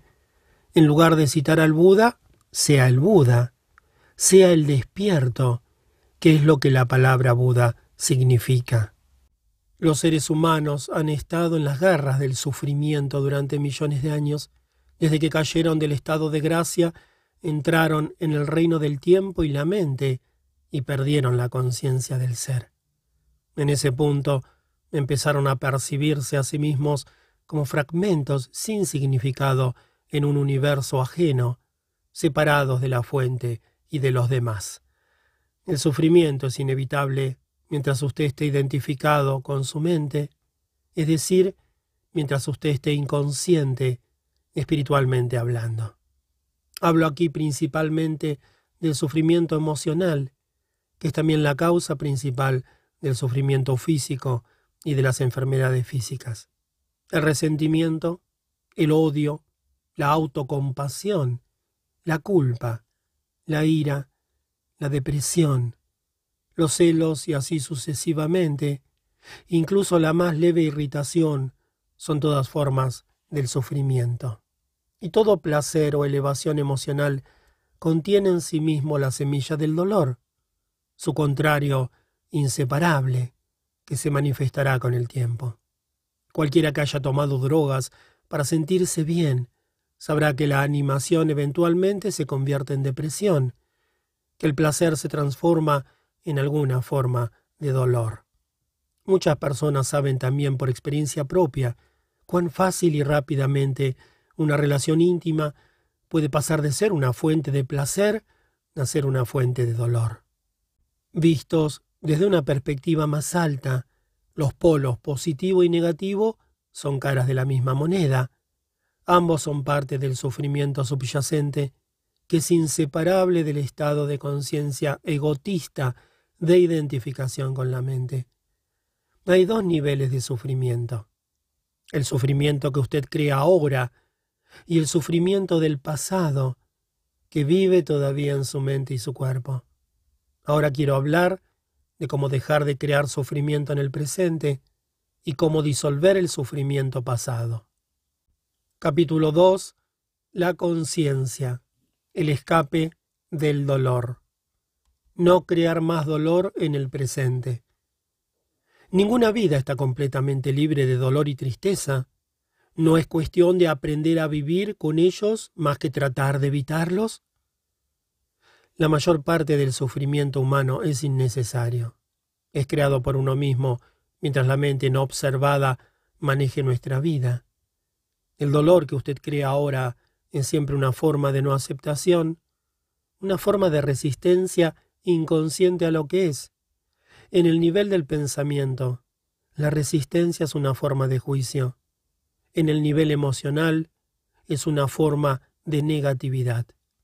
La intensidad del sufrimiento depende del grado de resistencia al momento presente, y esta a su vez depende de la fuerza de su identificación con la mente. La mente siempre busca negar el ahora y escapar de él. En otras palabras, cuanto más identificado esté usted con su mente, más sufre. O puede ponerlo en estos términos. Cuanto más capaz sea de honrar y aceptar el ahora, más libre estará del dolor, del sufrimiento y de la mente gótica. ¿Por qué habitualmente se niega o se resiste la mente a la hora? Porque no puede funcionar y permanecer en control sin el tiempo, que es pasado y futuro, así que percibe la hora intemporal como una amenaza. El tiempo y la mente son de hecho inseparables. Imagínese la Tierra sin vida humana, habitada solo por plantas y animales. ¿Tendría todavía un pasado y un futuro? ¿Podríamos todavía hablar del tiempo de forma significativa? La pregunta, ¿qué hora es? o ¿qué día es hoy? Si hubiera alguien para hacerla, no tendría ningún sentido. El roble o el águila quedarían perplejos ante tal pregunta. ¿Qué hora? Responderían, bueno, es ahora, por supuesto, ¿qué más? Sí, necesitamos la mente, así como el tiempo, para funcionar en este mundo, pero llega un momento en el que se apoderan de nuestra vida, y ahí es donde se establecen la disfunción, el dolor y la tristeza. La mente, para asegurarse el control, busca continuamente cubrir el momento presente con el pasado y el futuro, y así la vitalidad y el potencial infinitamente creativo del ser, que es inseparable de la hora, queda cubierto por el tiempo. La verdadera naturaleza queda oscurecida por la mente. Se ha acumulado una carga cada vez más pesada de tiempo en la mente humana. Todos los individuos sufren bajo este peso pero también siguen aumentándolo a cada momento, siempre que ignoran o niegan el precioso momento o lo reducen a un medio para obtener un momento futuro que solo existe en la mente, no en la realidad. La acumulación de tiempo en la mente humana individual y colectiva también carga una gran cantidad de dolor residual del pasado. Si no quiere crear más dolor para usted y para los demás, si no quiere aumentar más el residuo de sufrimiento pasado que aún vive en usted, no cree más tiempo, o al menos no más del necesario para manejar los aspectos prácticos de su vida. ¿Cómo detener la producción de tiempo? Dese cuenta profundamente de que el momento presente es todo lo que tiene. Haga de la hora el foco primario de su vida. Mientras que antes usted habitaba en el tiempo y hacia breves visitas a la hora, establezca su residencia en el ahora y haga breves visitas al pasado y al futuro, cuando se requieran para manejar los asuntos prácticos de la vida. Diga siempre sí al momento presente. ¿Qué podría ser más fútil, más demente, que crear resistencia interior a algo que ya es? ¿Qué podría ser más demente que oponerse a la vida misma? que es ahora y siempre ahora, ríndase a lo que es, dígase a la vida y observe cómo ésta empieza súbitamente a funcionar a favor suyo y no contra usted. El momento presente a veces es inaceptable, desagradable u horrible. Es como es. Observe cómo la mente lo etiqueta y cómo este proceso de etiquetado este continuo permanecer en el juicio crea dolor e infelicidad. Al observar la mecánica de la mente, usted sale de sus patrones de resistencia y puede entonces permitir ser al momento presente. Esto le permitirá probar el estado de libertad interior de las condiciones externas, el estado de la verdadera paz interior. Entonces vea qué ocurre y actúe si es necesario o posible. Acepte, después actúe. Cualquier cosa que contenga el momento presente, acéptelo como si usted lo hubiera escogido. Trabaje siempre con él, no contra él. Conviértalo en su amigo, en su aliado, no en su enemigo. Esto transformará su vida milagrosamente. El sufrimiento pasado, disolver el cuerpo del dolor. Mientras sea incapaz de acceder al poder de la hora, cualquier dolor emocional que usted experimente dejará un residuo de sufrimiento que permanecerá en usted. Se funde con el dolor del pasado que ya estaba allá, y se aloja en su mente y en su cuerpo. Esto, por supuesto, incluye el dolor que sufrió cuando niño, causado por la inconsciencia del mundo en el que nació. Este dolor acumulado es un campo de energía negativa que ocupa su cuerpo y su mente. Si usted lo considera como una entidad invisible con derecho propio, está bastante cerca de la verdad. Es el cuerpo del dolor emocional. Tiene dos formas de ser, latente y activo. Un cuerpo del dolor puede estar latente el 90% del tiempo. En una persona profundamente infeliz, sin embargo, puede estar activo hasta el 100% del tiempo. Algunas personas viven casi completamente a través de su cuerpo del dolor, mientras otras pueden experimentarlo solamente en ciertas situaciones, tales como las relaciones íntimas o situaciones ligadas a pérdidas o abandono en el pasado, heridas físicas o emocionales y así sucesivamente. Cualquier cosa puede dispararlo especialmente si resuena con un patrón de dolor de su pasado, cuando está listo para despertar de su etapa latente, incluso un pensamiento o un comentario inocente hecho por alguien cercano a usted puede activarlo. Algunos cuerpos del dolor son molestos, pero relativamente inofensivos, como un niño que no deja de lloriquear, por ejemplo. Otros son monstruos malignos y destructivos, verdaderos demonios. Algunos son violentos físicamente, muchos más lo son emocionalmente. Algunos atacan a las personas que están cerca de usted, otros a usted, que es quien los aloja. Los pensamientos y sentimientos que usted tiene sobre su vida se vuelven entonces profundamente negativos y autodestructivos. Las enfermedades y los accidentes se producen a menudo por eso. Algunos cuerpos del dolor llevan al suicidio a quienes los albergan. Cuando usted pensaba que conocía a una persona y de repente se enfrenta por primera vez a esa criatura ajena y desagradable, recibe toda una conmoción. Sin embargo, es más importante observarla en usted mismo que en otro. Esté atento a cualquier signo de infelicidad en cualquier forma.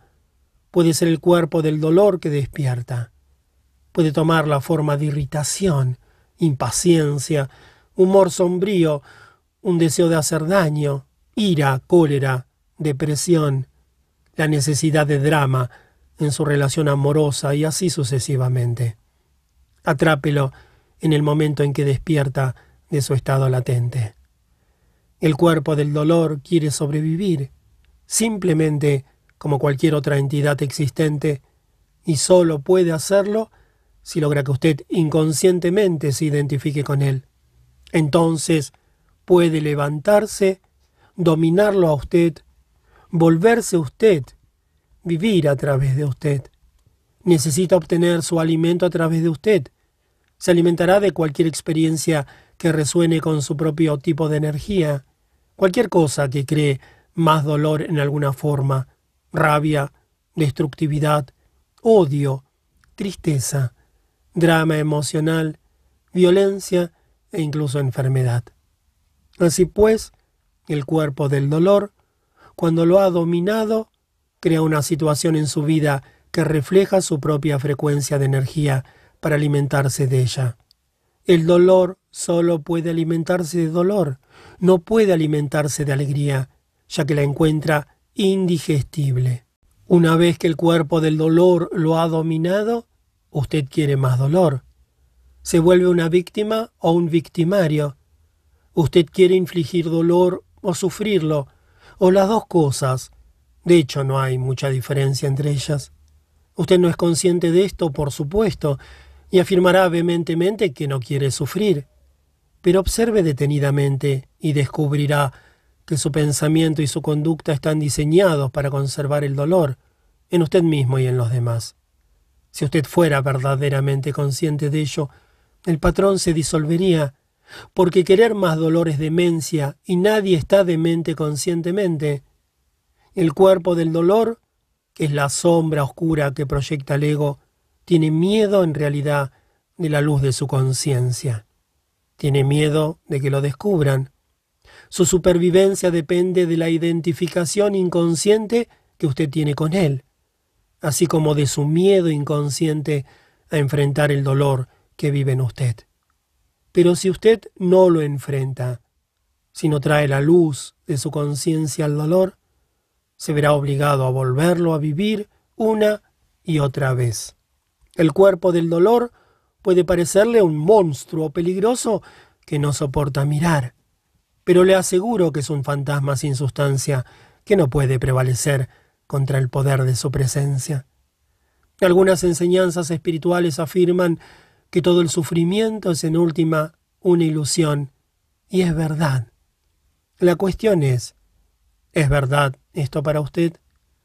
Una mera creencia no lo hace verdad. ¿Quiere experimentar dolor por el resto de su vida y continuar diciendo que es una ilusión? ¿Lo libera esto de él? De lo que se trata aquí es de cómo puede usted realizar esta verdad, es decir, hacerla real en su propia experiencia. Así pues, el cuerpo del dolor no quiere que usted lo observe directamente y lo vea como es. En el momento en que lo observa, en que siente su campo de energía en usted y dirige su atención hacia él, la identificación se rompe. Ha aparecido una dimensión de conciencia más alta, la llamo presencia. Ahora usted es testigo u observador del cuerpo del dolor. Esto significa que no puede usarlo ya aparentando ser usted, y ya no puede reaprovisionarse a través de usted. Usted ha encontrado su fuerza interior, ha accedido al poder de la hora. ¿Qué le ocurre al cuerpo del dolor cuando nos volvemos suficientemente conscientes como para romper nuestra identificación con él. La inconsciencia lo crea.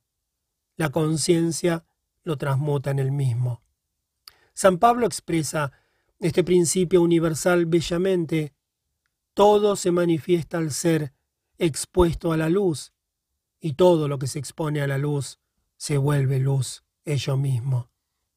Así como usted no puede luchar contra la oscuridad, no puede luchar contra el cuerpo del dolor. Intentar hacerlo crearía un conflicto interior y por lo tanto más dolor. Observarlo es suficiente. Observarlo implica aceptarlo como parte de lo que es en ese momento. El cuerpo del dolor está constituido por energía vital atrapada que se ha separado de su campo de energía total y se ha vuelto temporalmente autónoma por medio del proceso antinatural de la identificación con la mente. Se ha puesto en funcionamiento a sí misma y se ha convertido en antivida como un animal que trata de devorar su propia cola. ¿Por qué cree usted que nuestra civilización se ha vuelto tan destructora de la vida? Pero incluso las fuerzas destructoras de la vida son energía vital. Cuando usted empiece a dejar de identificarse y se convierta en el observador. El cuerpo del dolor continuará operando por un tiempo y tratará de engañarlo para que se identifique de nuevo con él. Aunque usted ya no lo está energizando a través de su identificación, mantiene cierto impulso, lo mismo que una rueda que continúa girando por un rato, aunque ya no esté siendo impulsada. En esta etapa Puede producir también dolores físicos en diferentes partes del cuerpo, pero no durarán. Permanezca presente, consciente. Sea el guardián alerta de su espacio interior. Necesita estar suficientemente presente para poder observar el cuerpo del dolor directamente y sentir su energía. Entonces, éste no podrá controlar su pensamiento. En el momento en que su pensamiento esté alineado con el campo de energía del cuerpo del dolor, usted estará identificado con él y alimentándolo de nuevo con sus pensamientos. Por ejemplo, si la ira es la vibración de energía predominante del cuerpo del dolor y usted tiene pensamientos de ira, entreteniéndose con lo que alguien le hizo a usted o lo que usted le va a hacer, se ha vuelto inconsciente y el cuerpo del dolor se ha convertido en usted. Donde hay ira, siempre hay dolor bajo ella. O cuando lo invade un humor sombrío, y usted empieza a entrar en un patrón mental negativo y a pensar lo terrible que es su vida, su pensamiento se ha alineado con el cuerpo del dolor y usted se ha vuelto inconsciente y vulnerable a su ataque. Inconsciente en la forma que uso la palabra aquí significa estar identificado con algún patrón emocional o mental. Implica una ausencia total del observador. La atención consciente sostenida corta el lazo entre el cuerpo del dolor y sus procesos de pensamiento y efectúa el proceso de la transmutación. Es como si el dolor se volviera combustible para la llama de su conciencia, que por consiguiente arderá con más brillo. Ese es el significado esotérico del antiguo arte de la alquimia, la transmutación de un metal bajo en oro, del sufrimiento en conciencia. La ruptura interior es curada y usted vuelve a ser completo. Su responsabilidad entonces es no crear más dolor. Permítame resumir el proceso. Enfoque la atención en el sentimiento que hay dentro de usted. Reconozca que es el cuerpo del dolor. Acepte que está allí. No piense en él. No deje que el sentimiento se transforme en pensamiento. No juzgue o analice. No se identifique. Permanezca presente y continúe siendo el observador de lo que está ocurriendo dentro de usted. Vuélvase consciente no solo del dolor emocional, sino también de el que observa, el observador silencioso. Ese es el poder de la hora, el poder de su propia presencia consciente. Vea entonces lo que ocurre. En muchas mujeres, el cuerpo del dolor se despierta particularmente antes del periodo menstrual. Hablaré de esto y de la razón por la que ocurre con más detalle después. Ahora solo diré esto. Si usted es capaz de estar alerta y presente en ese momento y observar lo que pasa en su interior, en lugar de ser dominada por ello, le proporcionará una oportunidad para la práctica espiritual más poderosa y se hace posible una rápida transmutación de todo el dolor del pasado. Identificación del ego con el cuerpo del dolor. El proceso que acabo de describir es profundamente poderoso y al mismo tiempo muy simple. Se le podría enseñar a un niño y quizá algún día sea una de las primeras cosas que se enseñen en los colegios. Una vez usted ha aprendido el principio básico de estar presente como un observador de lo que sucede en su interior, y usted lo comprende al experimentarlo, tiene a su disposición la más poderosa herramienta para la transformación. Esto no busca negarle que puede encontrar una gran resistencia interior al tratar de abandonar la identificación con su propio dolor. Este será el caso particularmente si usted se ha identificado con su cuerpo del dolor la mayor parte de su vida, y cree que esta ficción creada por la mente es en realidad usted mismo. En ese caso, el miedo inconsciente a perder su identidad creará una fuerte resistencia a cualquier desidentificación. En otras palabras, usted preferirá permanecer en medio del dolor, ser el cuerpo del dolor, que hacer un salto hacia lo desconocido y arriesgarse a perder su yo familiar y desdichado. Si esto se aplica a usted, observe la resistencia que se da en su interior. Observe su apego al dolor propio. Esté muy alerta. Observe el placer peculiar que se deriva de ser desdichado. Observe la compulsión a hablar al respecto o pensar en él. La resistencia cesará cuando usted lo haga consciente. Entonces podrá concentrar su atención en el cuerpo del dolor, estar presente como un testigo e iniciar su transmutación. Solo usted puede hacer esto. Nadie puede hacerlo por usted. Pero si usted es lo suficientemente afortunado como para encontrar personas que son intensamente conscientes, si puede estar con ellas y unirse a su estado de presencia, tal eventualidad podría servirle de ayuda y acelerar el transcurso de las cosas. De tal forma, su propia luz será rápidamente más fuerte. Cuando un tronco que apenas se ha encendido es puesto junto a otro que ya arde con vehemencia, y son separados luego de un tiempo. El primer tronco quedará ardiendo con mayor intensidad. Después de todo, se trata de un mismo fuego. Convertirse en un fuego tal es una de las funciones de un maestro espiritual. Algunos terapeutas también pueden cumplir esa función si han ido más allá del nivel de la mente y si pueden crear y mantener un estado de tensa presencia consciente mientras trabajan con usted. El origen del miedo. Usted mencionó el miedo como parte de nuestro dolor emocional subyacente y básico. ¿Cómo surge el miedo? ¿Y por qué hay tanto en la vida de las personas? Cierta cantidad de miedo podría ser simplemente autoprotección saludable si yo no temiera al fuego, podría poner la mano en él y quemarme. La razón por la que usted no pone la mano en el fuego no es por miedo, es porque sabe que se quemará. No necesita el miedo para evitar el peligro innecesario, solo un mínimo de inteligencia y de sentido común. Para estos asuntos prácticos es útil aplicar las lecciones aprendidas en el pasado. Ahora bien, si alguien lo amenazara con fuego, o con violencia física, podría experimentar algo parecido al miedo. Se trata de un retirarse instintivo del peligro, pero no es la condición psicológica del miedo la que estamos hablando aquí. La condición psicológica del miedo está divorciada de cualquier peligro inmediato, concreto y verdadero. Se presenta de muchas formas. Incomodidad, preocupación, ansiedad, nerviosismo, tensión, temor, fobia, etc.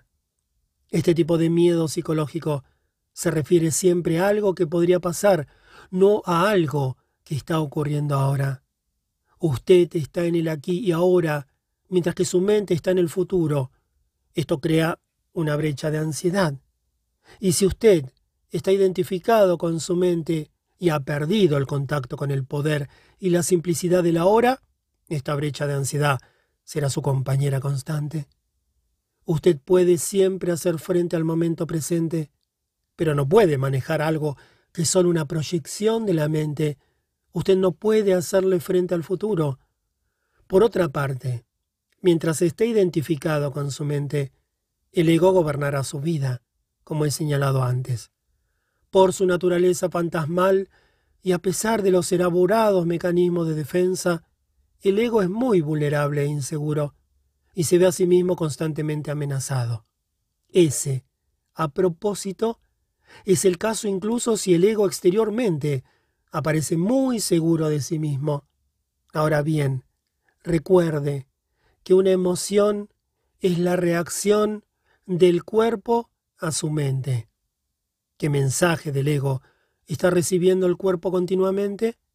El falso ser elaborado por la mente? Peligro, estoy amenazado. ¿Y cuál es la emoción que genera este mensaje continuo? Miedo, por supuesto. El miedo parece tener muchas causas. Miedo a una pérdida, miedo al fracaso, miedo a ser herido, etc. Pero en últimas el miedo es el miedo del ego a la muerte, a la aniquilación. Para el ego la muerte está siempre a la vuelta de la esquina. En este estado de identificación con la mente, el miedo a la muerte afecta todos los aspectos de su vida. Por ejemplo, incluso algo aparentemente tan trivial y normal como la necesidad compulsiva de tener razón en una discusión y hacer ver que el otro está equivocado, defendiendo la posición mental con la que usted se ha identificado. Eso se debe al miedo a la muerte. Si usted se identifica con una posición mental, en el caso de estar equivocado, su sentido de sí mismo, basado en la mente, se siente seriamente amenazado con la aniquilación. Así que usted, como el ego, no puede estar equivocado. Estar equivocado es morir. Se han hecho guerras por esto, e innumerables relaciones se han roto. Una vez que usted ha dejado de identificarse con su mente, que tenga o no tenga razón no influye en su sentido de usted mismo para nada, Así que la necesidad forzosamente compulsiva y profundamente inconsciente de tener la razón, que es una forma de violencia, no aparecerá.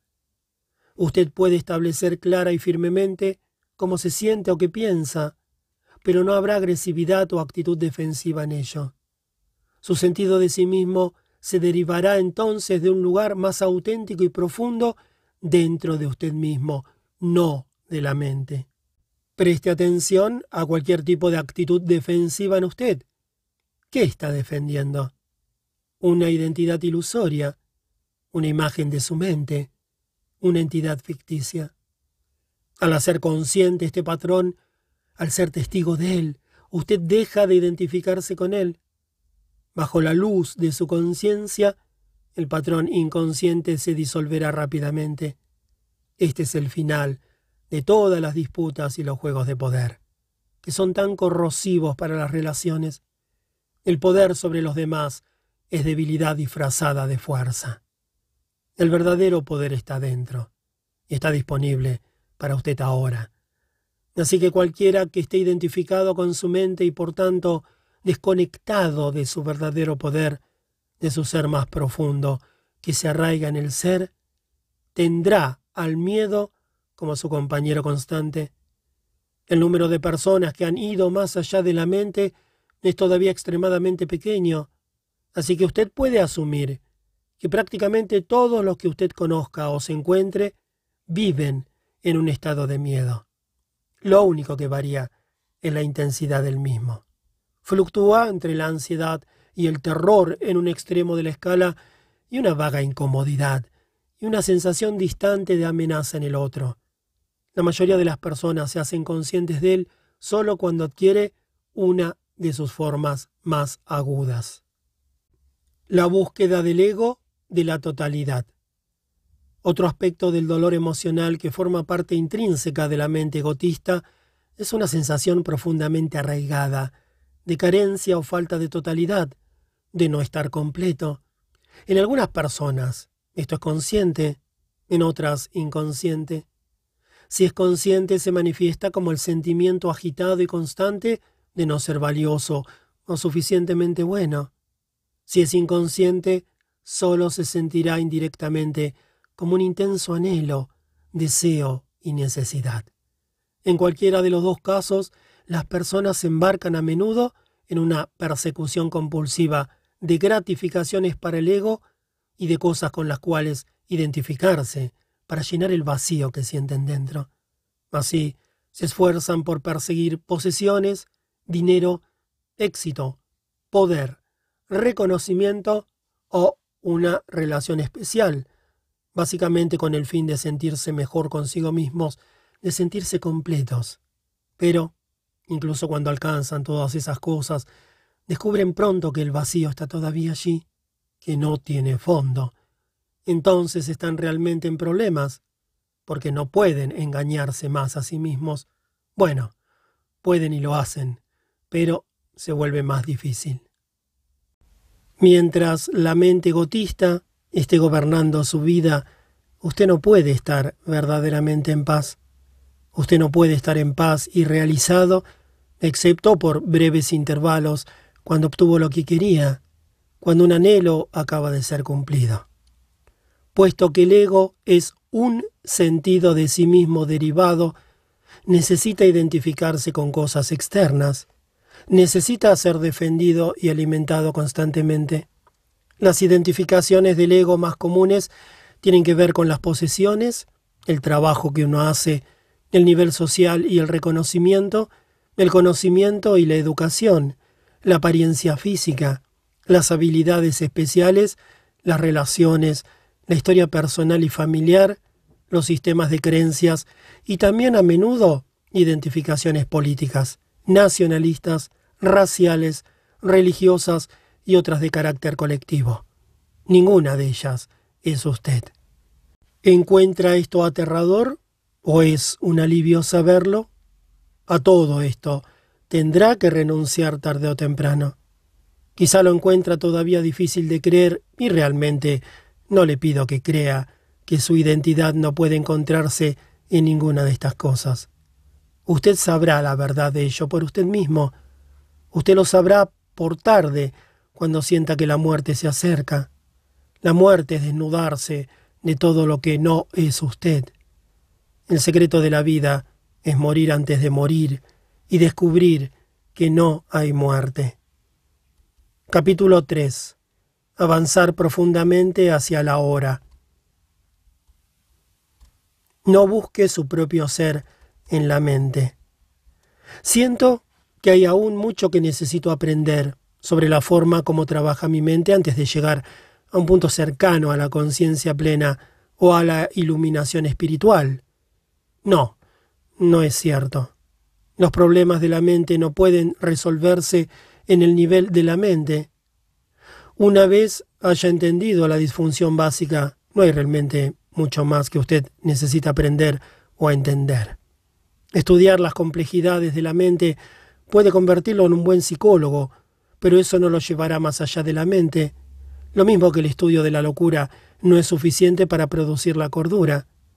Usted ya ha comprendido la mecánica básica del estado inconsciente, la identificación con la mente que produce un falso ser, el ego como sustituto de su verdadero yo, arraigado en el ser. Usted se convierte en una rama separada de la vid, como Jesús lo expresa. Las necesidades del ego son infinitas. Se siente vulnerable y amenazado y por lo tanto vive en un estado de miedo y carencia. Una vez que usted sabe cómo opera la disfunción básica, no hay necesidad de explorar todas sus innumerables manifestaciones, no es necesario convertirlo en un complejo problema personal. Al ego, por supuesto, le encanta eso. Siempre está buscando algo a que agarrarse para sostener y fortalecer su ilusorio sentido de identidad. Y se aferrará con gusto a sus problemas. Por eso para tantas personas, una gran parte de su sentido de sí mismas está íntimamente conectado con su problema. Una vez que esto ha ocurrido, lo último que quieren es librarse de ellos. Eso significaría pérdida de identidad. Puede haber una gran inversión inconsciente de ego en el dolor y el sufrimiento. Así que una vez que usted reconozca la raíz de la inconsciencia como la identificación con la mente, que por supuesto incluye las emociones, usted puede salir de ella, se vuelve presente. Cuando usted está presente, puede permitir que la mente sea como es, sin enredarse en ella. La mente en sí no es disfuncional. Es una herramienta maravillosa. La disfunción se establece cuando usted busca su identidad en ella y la confunde con lo que usted es.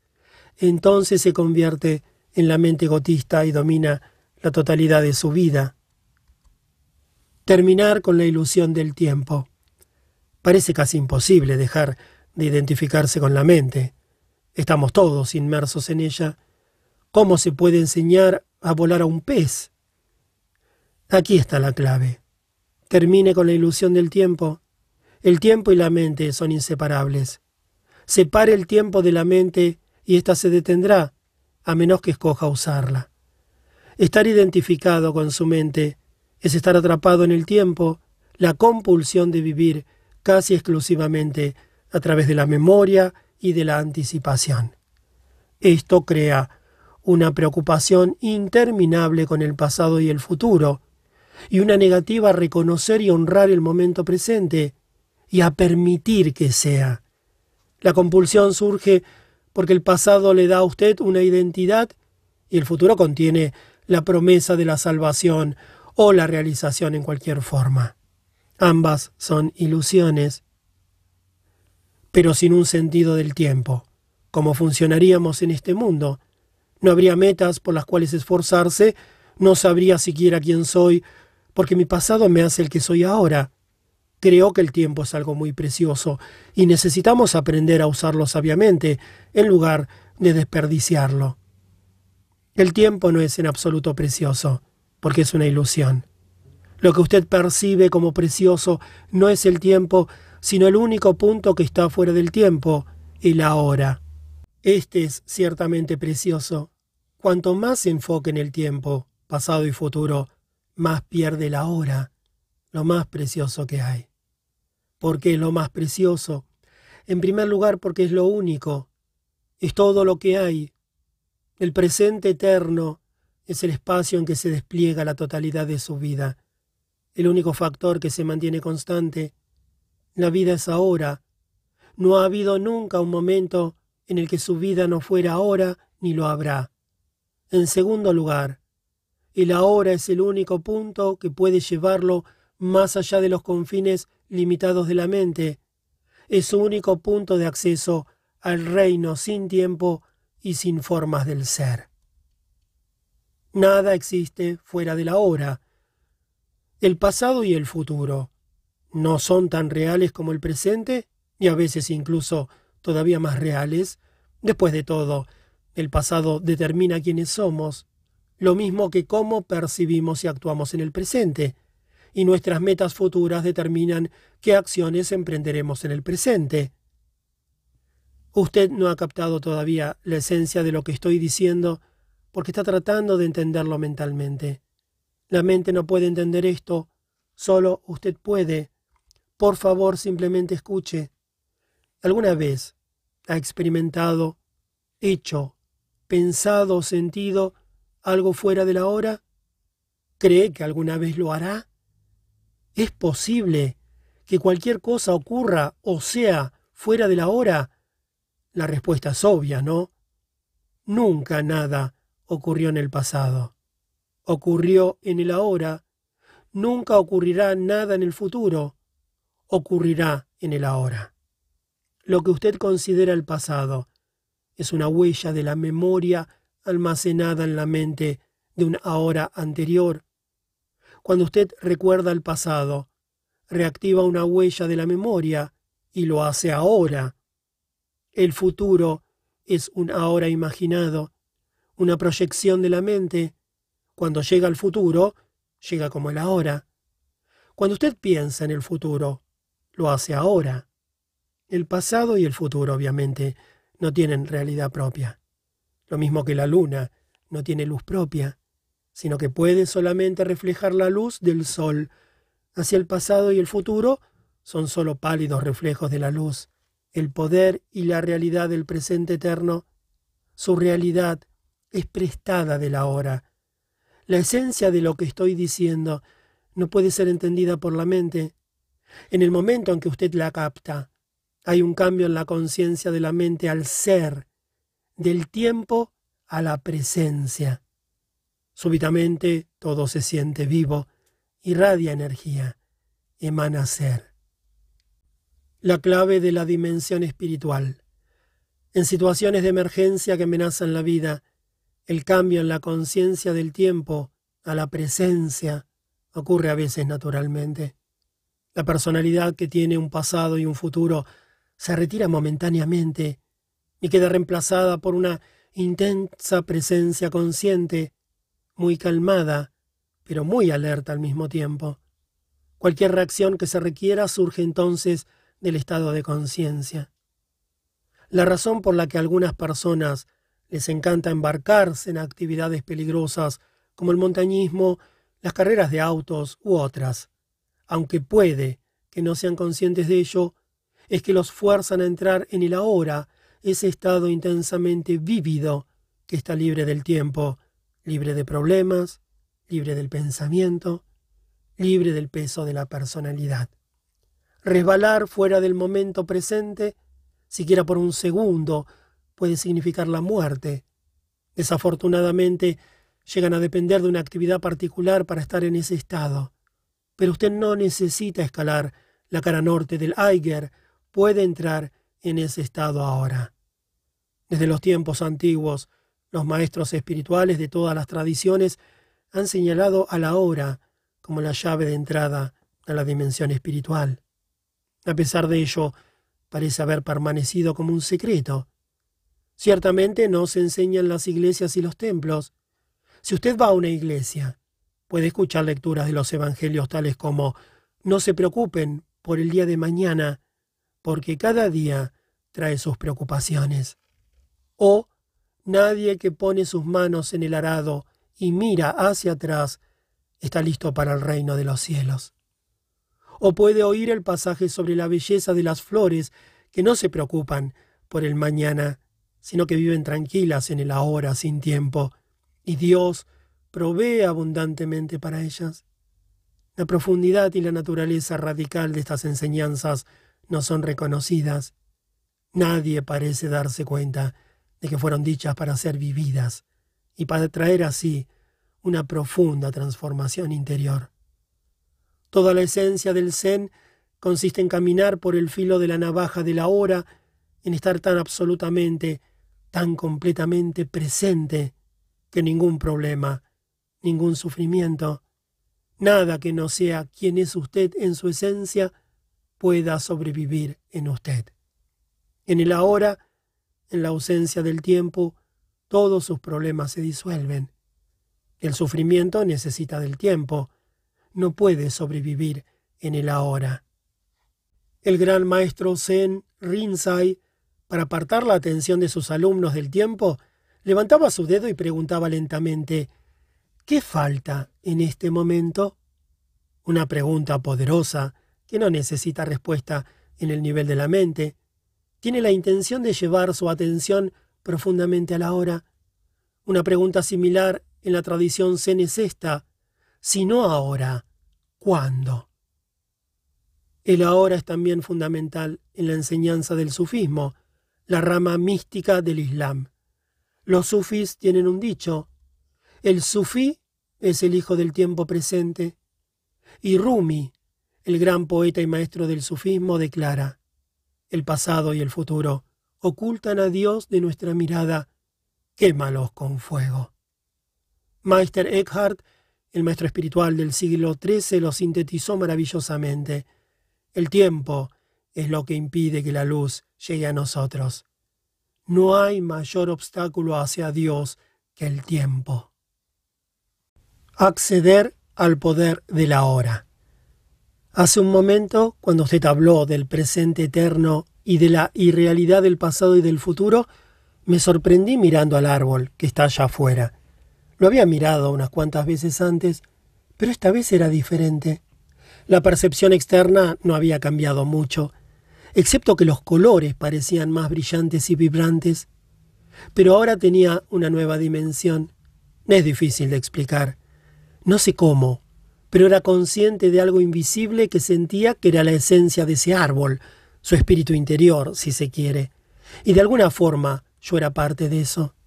Me doy cuenta ahora de que no había visto verdaderamente el árbol antes, solo una imagen plana y muerta de él.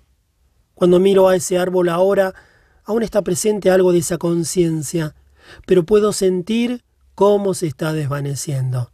Es decir, la experiencia está ya retirándose al pasado. Algo como esto, ¿puede ser alguna vez más que un atisbo fugitivo? Usted estuvo libre del tiempo por un momento. Se movió en el ahora y por lo tanto percibió el árbol sin la pantalla de la mente. La conciencia del ser formó parte de su percepción. Con la dimensión intemporal viene una forma diferente de conocer, que no mata el espíritu que vive en cada criatura y en cada cosa. Un conocer que no destruye la sacralidad y el misterio de la vida, sino que contiene un amor profundo y una reverencia por todo lo que es. Un conocimiento del que la mente no sabe nada. La mente no puede conocer al árbol, solo puede conocer hechos o información sobre el árbol. Mi mente no puede conocerlo a usted, solo etiquetas, juicios, hechos y opiniones sobre usted.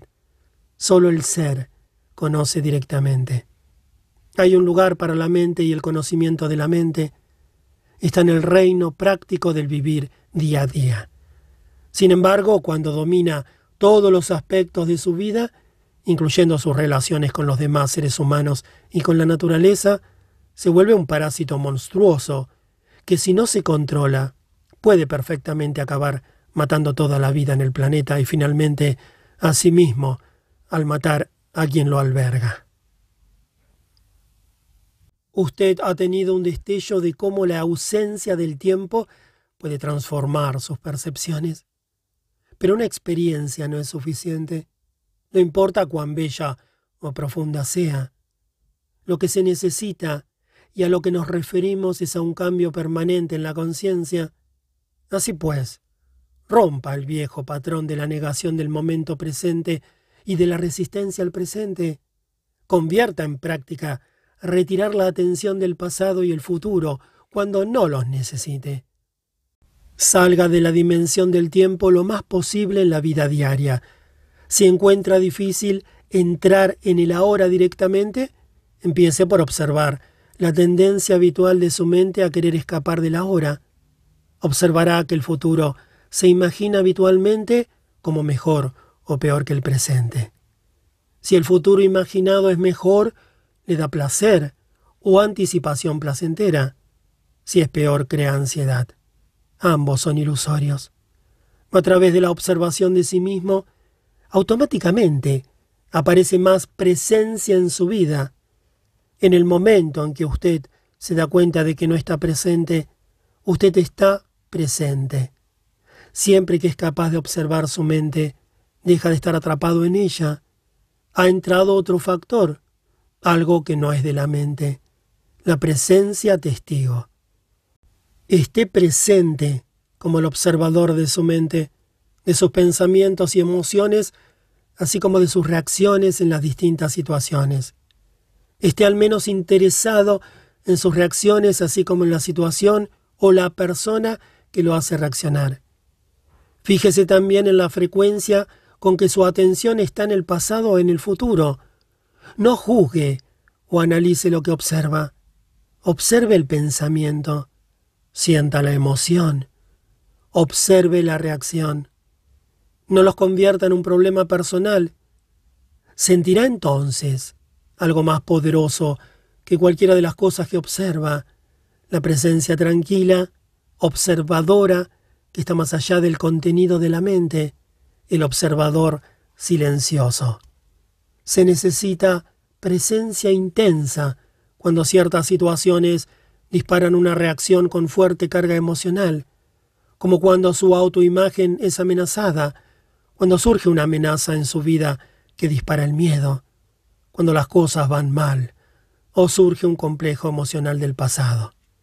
En esos casos, la tendencia es que usted se vuelva inconsciente. La reacción o la emoción lo domina, Usted se convierte en ella. Usted la representa. Usted justifica. Quita la razón al otro. Ataca. Defiende. Claro que no es usted. Es su patrón de reacción. La mente en su modo habitual de supervivencia. La identificación con la mente le da a ella más energía. La observación se la retira. La identificación con la mente crea más tiempo. La observación abre la dimensión de la ausencia de tiempo. La energía que se retira de la mente se convierte en presencia. Una vez que usted pueda sentir lo que significa estar presente, se vuelve mucho más sencillo simplemente escoger salir de la dimensión del tiempo siempre que no es necesario para propósitos prácticos y trasladarse más profundamente a la hora. Esto no impide su habilidad para usar su mente, de hecho la realza.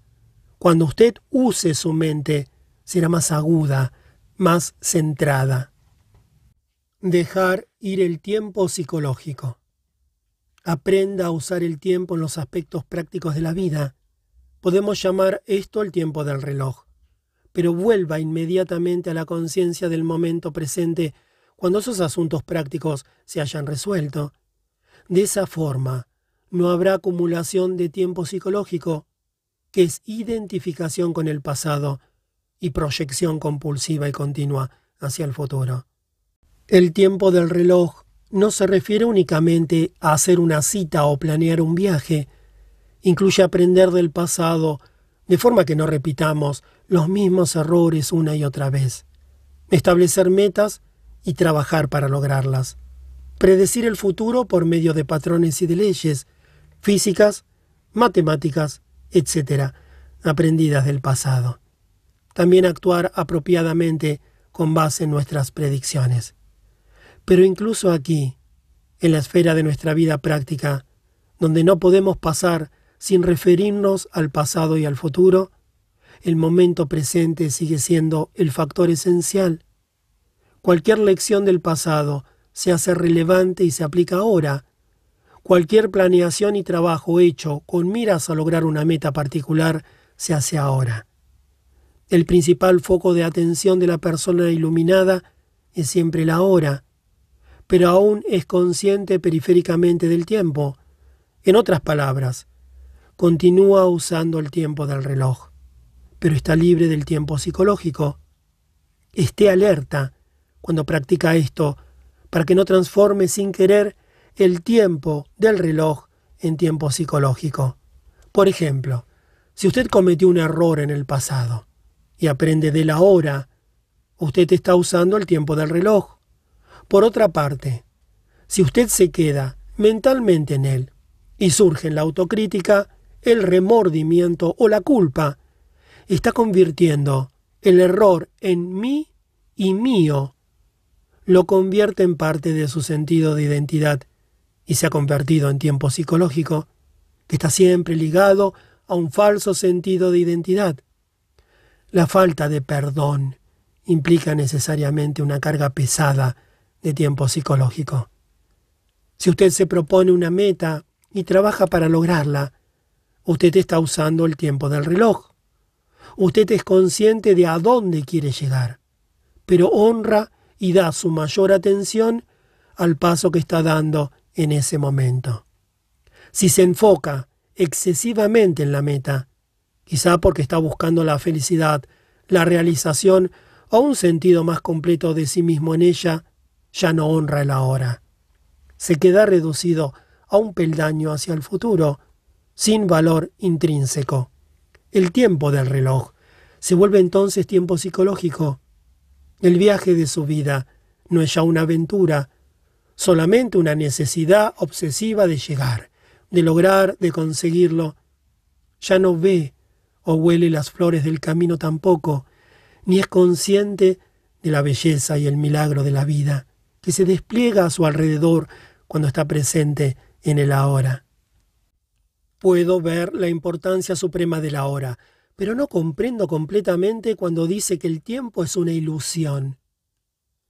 Cuando digo el tiempo es una ilusión, mi intención no es hacer una afirmación filosófica, solo estoy recordándole un hecho sencillo, un hecho tan obvio que puede resultarle difícil de comprender y que incluso puede parecerle falto de sentido. Pero una vez que lo comprende completamente, puede cortar como una espada todas las capas de complejidad y de problemas, entre comillas, creadas por la mente. Permítame decirle de nuevo, el momento presente es todo lo que usted tiene. No hay nunca un tiempo en que su vida no sea este momento. ¿No es ese un hecho? Acceder al poder de la hora. La locura del tiempo psicológico. Usted no pondrá en duda que el tiempo psicológico es una enfermedad mental si observa sus manifestaciones colectivas. Ocurren, por ejemplo, en forma de ideologías tales como el comunismo, el nacionalsocialismo o cualquier otro nacionalismo, o sistemas rígidos de creencias religiosas que operan bajo la asunción implícita de que el mayor bien está en el futuro y de que por lo tanto el fin justifica los medios. El fin es una idea, un punto en el futuro proyectado por la mente, en el que la salvación en cualquiera de sus formas, felicidad, logro, igualdad, liberación, esa salvación se alcanzará. Frecuentemente los medios para llegar a ello son la esclavitud, la tortura y el asesinato de personas en el presente. Por ejemplo, se estima que para promover la causa del comunismo se asesinaron unos 50 millones de personas, para lograr un mundo mejor, entre comillas, en Rusia, China y otros países. Ese es un ejemplo estremecedor de cómo creer en un cielo futuro produce un infierno presente. ¿Puede haber alguna duda de que el tiempo psicológico es una enfermedad mental grave y peligrosa? ¿Cómo opera este patrón mental en su vida? ¿Está usted tratando siempre de llegar a un sitio diferente de donde está? La mayor parte de lo que hace es solo un medio para lograr un fin. La realización está siempre a la vuelta de la esquina o reducida a placeres esporádicos como el sexo, la comida, la bebida, las drogas o las diversiones excitantes o emocionantes. Está siempre concentrado en alcanzar o perseguir algún placer o emoción nuevos? ¿Cree que si compra más cosas se sentirá más realizado, más satisfecho o completo psicológicamente? ¿Espera a un hombre o a una mujer que le dé sentido a su vida? En el estado normal de conciencia, identificado con la mente o no iluminado, el poder y el potencial creativo infinito que se encuentra encerrado en el ahora están completamente oscurecidos por el tiempo psicológico. Su vida entonces disminuye su vibración, su frescura, su sentido de maravilla. Los viejos patrones de pensamiento, emoción, conducta, reacción y deseo se repiten en actuaciones interminables. Son un guion en su mente que le da identidad parcial, pero que distorsiona u oculta la realidad de la hora. La mente entonces crea una obsesión con el futuro como escape de un presente insatisfactorio. La negatividad y el sufrimiento tienen sus raíces en el tiempo. Pero la creencia de que el futuro será mejor que el presente no es siempre una ilusión. El presente puede ser espantoso, las cosas pueden mejorar en el futuro y a menudo lo hacen. Habitualmente el futuro es una réplica del pasado. Son posibles algunos cambios superficiales, pero la transformación real es rara y depende de si usted puede volverse suficientemente presente como para disolver el pasado, entrando al poder de la hora. Lo que usted percibe como futuro es una parte intrínseca de su estado de conciencia ahora, si su mente lleva una carga pesada del pasado. Experimentará más de lo mismo. El pasado se perpetúa a sí mismo por medio de la falta de presencia. La calidad de su conciencia en este momento es lo que agudiza el futuro, que por supuesto solo puede experimentarse como el ahora. Usted puede ganar 10 millones de dólares, pero ese cambio no tiene más que una profundidad superficial simplemente continuará actuando según los mismos patrones condicionados en contextos más lujosos. Los humanos han aprendido a dividir el átomo. En lugar de matar 10 o 20 personas con una masa de madera, una persona puede matar ahora a un millón simplemente apretando un botón. ¿Es esto un cambio real? Si la calidad de su conciencia en este momento es lo que determina el futuro, entonces ¿Qué determina la calidad de su conciencia? Su grado de presencia. El único lugar donde puede ocurrir un verdadero cambio y donde puede ser disuelto el pasado es en el ahora. Toda la negatividad es causada por una acumulación de tiempo psicológico y por la negación del presente.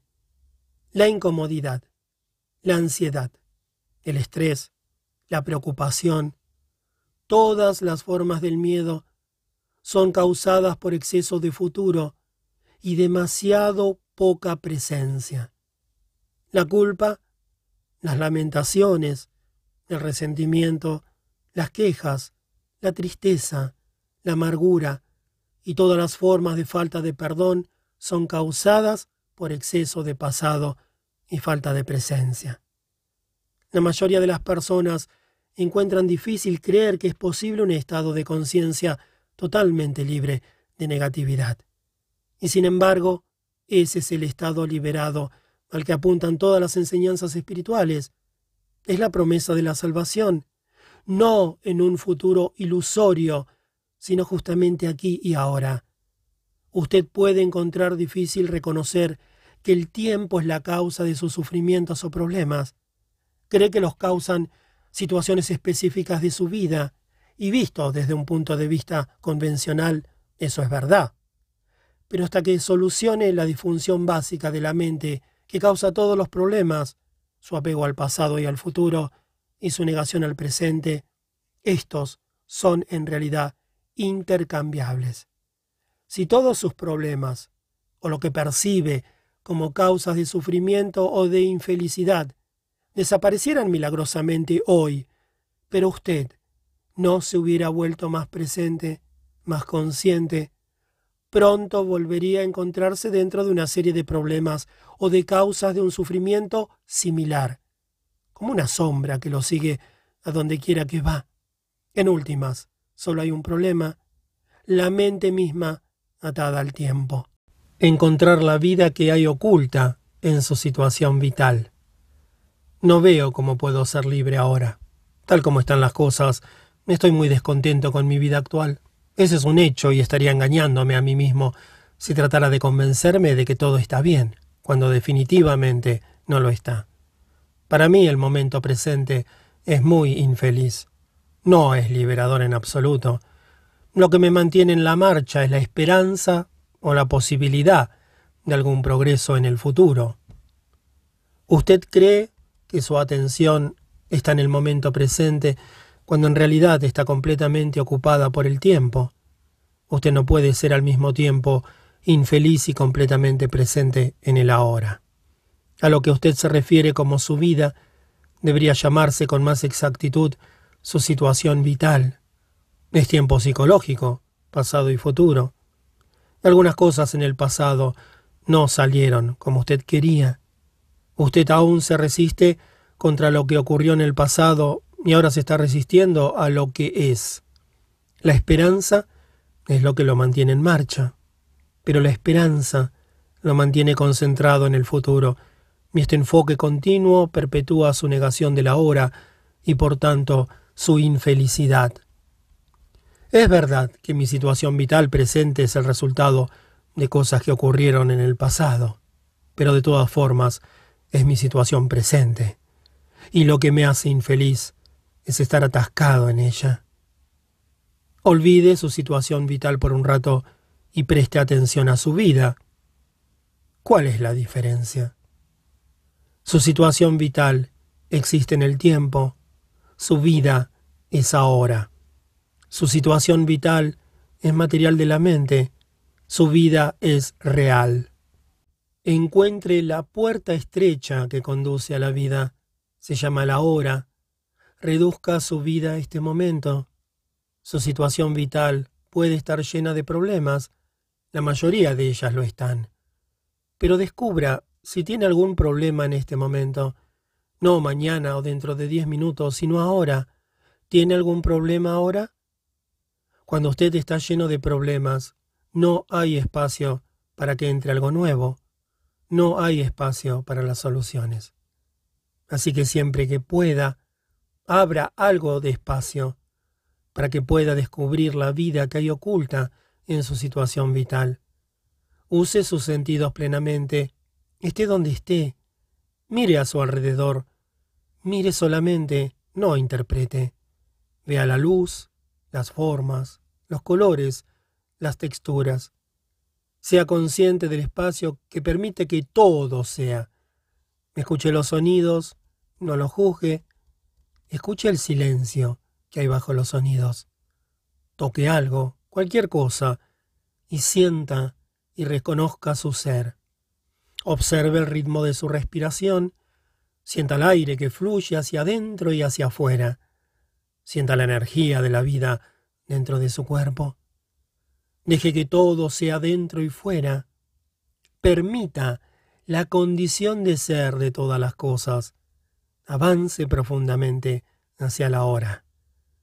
Usted está dejando atrás el mundo mortal de la abstracción mental del tiempo. Usted está liberándose de la mente loca que le drena la energía vital y que está envenenando y destruyendo lentamente a la Tierra. Usted está despertando del sueño del tiempo al presente. Todos los problemas son ilusiones de la mente. Siento como si me hubiera quitado un peso de encima, una sensación de levedad. Me siento claro, pero mis problemas están todavía aquí esperándome, ¿no es cierto? No se han resuelto. ¿No estoy evadiéndolos solo temporalmente? Si usted se encontrara en el paraíso, no pasaría mucho tiempo sin que su mente dijera sí, pero en últimas, no se trata de resolver sus problemas, se trata de darse cuenta de que no hay problemas, solo situaciones que manejar o que dejar así y aceptar como parte de la condición del ser del momento presente, hasta que cambien, no se puedan manejar. Los problemas son creados por la mente y necesitan el tiempo para sobrevivir. No pueden sobrevivir en la actualidad del ahora. Concentre su atención en el ahora y dígame qué problema tiene en este momento. No recibo ninguna respuesta porque es imposible tener un problema cuando su atención está completamente en el ahora. Una situación que debe manejarse o aceptarse, sí. ¿Por qué convertirla en un problema? ¿Por qué convertir cualquier cosa en un problema? ¿No es la vida un reto suficiente como es? ¿Para qué necesita los problemas? A la mente le encantan inconscientemente los problemas porque le dan a uno una suerte de identidad. Eso es normal y demente. Problema significa que usted se detiene en una situación mentalmente sin que haya una verdadera intención o posibilidad de actuar ahora, y que usted inconscientemente lo está convirtiendo en parte de su sentido de identidad. Usted se siente tan abrumado por su situación vital que pierde su sentido de la vida, del ser. O carga en su mente el peso absurdo de mil cosas que tiene o tendría que hacer en el futuro, en lugar de enfocar su atención en la única que puede hacer ahora. Cuando usted crea un problema, crea dolor. Todo lo que se necesita es una simple elección, una simple decisión. No importa lo que pase, no crearé más dolor para mí mismo, no crearé más problemas. Aunque es una decisión sencilla, también es muy radical. Usted no tomará esa decisión a menos que esté verdaderamente cansado, y no será capaz de llevarla a cabo, a menos que acceda al poder de la hora. Si usted no crea más dolor para sí mismo, no lo crea para los demás. Tampoco contamina esta hermosa tierra ni su propio espacio interior, ni a la psique humana colectiva con la negatividad de la fabricación de problemas. Si usted ha estado alguna vez en una situación de vida o muerte, sabrá que no era un problema. La mente no tuvo tiempo de tontear y convertirla en un problema. En una verdadera emergencia, la mente se detiene. Usted se hace completamente presente en el ahora y algo infinitamente más poderoso toma el control. Por eso hay muchos informes de personas comunes y corrientes que repentinamente son capaces de actos increíblemente valerosos en cualquier emergencia, o usted sobrevive o no. En cualquier caso, no es un problema. Algunas personas se enfadan cuando me oyen decir que los problemas son una ilusión. Estoy amenazando con arrebatarles su sentido de quiénes son. Han invertido mucho tiempo en un falso sentido de identidad durante muchos años, han definido inconscientemente toda su identidad en términos de sus problemas o de su sufrimiento, que serían sin ellos. Mucho de lo que la gente dice, piensa o hace está motivado en realidad por el miedo, que por supuesto siempre está ligado con enfocarse en el futuro y no estar en contacto con el ahora. Puesto que en el ahora no hay problemas, tampoco hay miedo. Si surgiera una situación que usted debe solucionar ahora, su acción sería clara e incisiva. Si surge de la conciencia del momento presente, también es más probable que sea efectiva. No será una reacción que surge del condicionamiento pasado de su mente, sin una respuesta intuitiva a la situación. En otros casos, si la mente ligada al tiempo hubiera reaccionado, usted encontraría más efectivo no hacer nada, simplemente permanecer concentrado en el ahora. Un salto cuántico en la evolución de la conciencia. He tenido atisbos de este estado de libertad de la mente y del tiempo que usted describe, pero el pasado y el futuro son tan abrumadoramente fuertes que no puedo mantenerlos fuera por mucho tiempo. El modo de la conciencia ligado al tiempo está profundamente incrustado en la psique humana. Pero lo que estamos haciendo aquí es parte de una transformación profunda que tiene lugar en la conciencia colectiva del planeta y más allá, el despertar de la conciencia del sueño de la materia, la forma y la separación. El fin del tiempo. Estamos rompiendo patrones mentales que han dominado la vida humana durante millones de años, patrones mentales que han creado un sufrimiento inimaginable a gran escala. No estoy usando la palabra maldad, es más útil llamarlo inconsciencia o locura.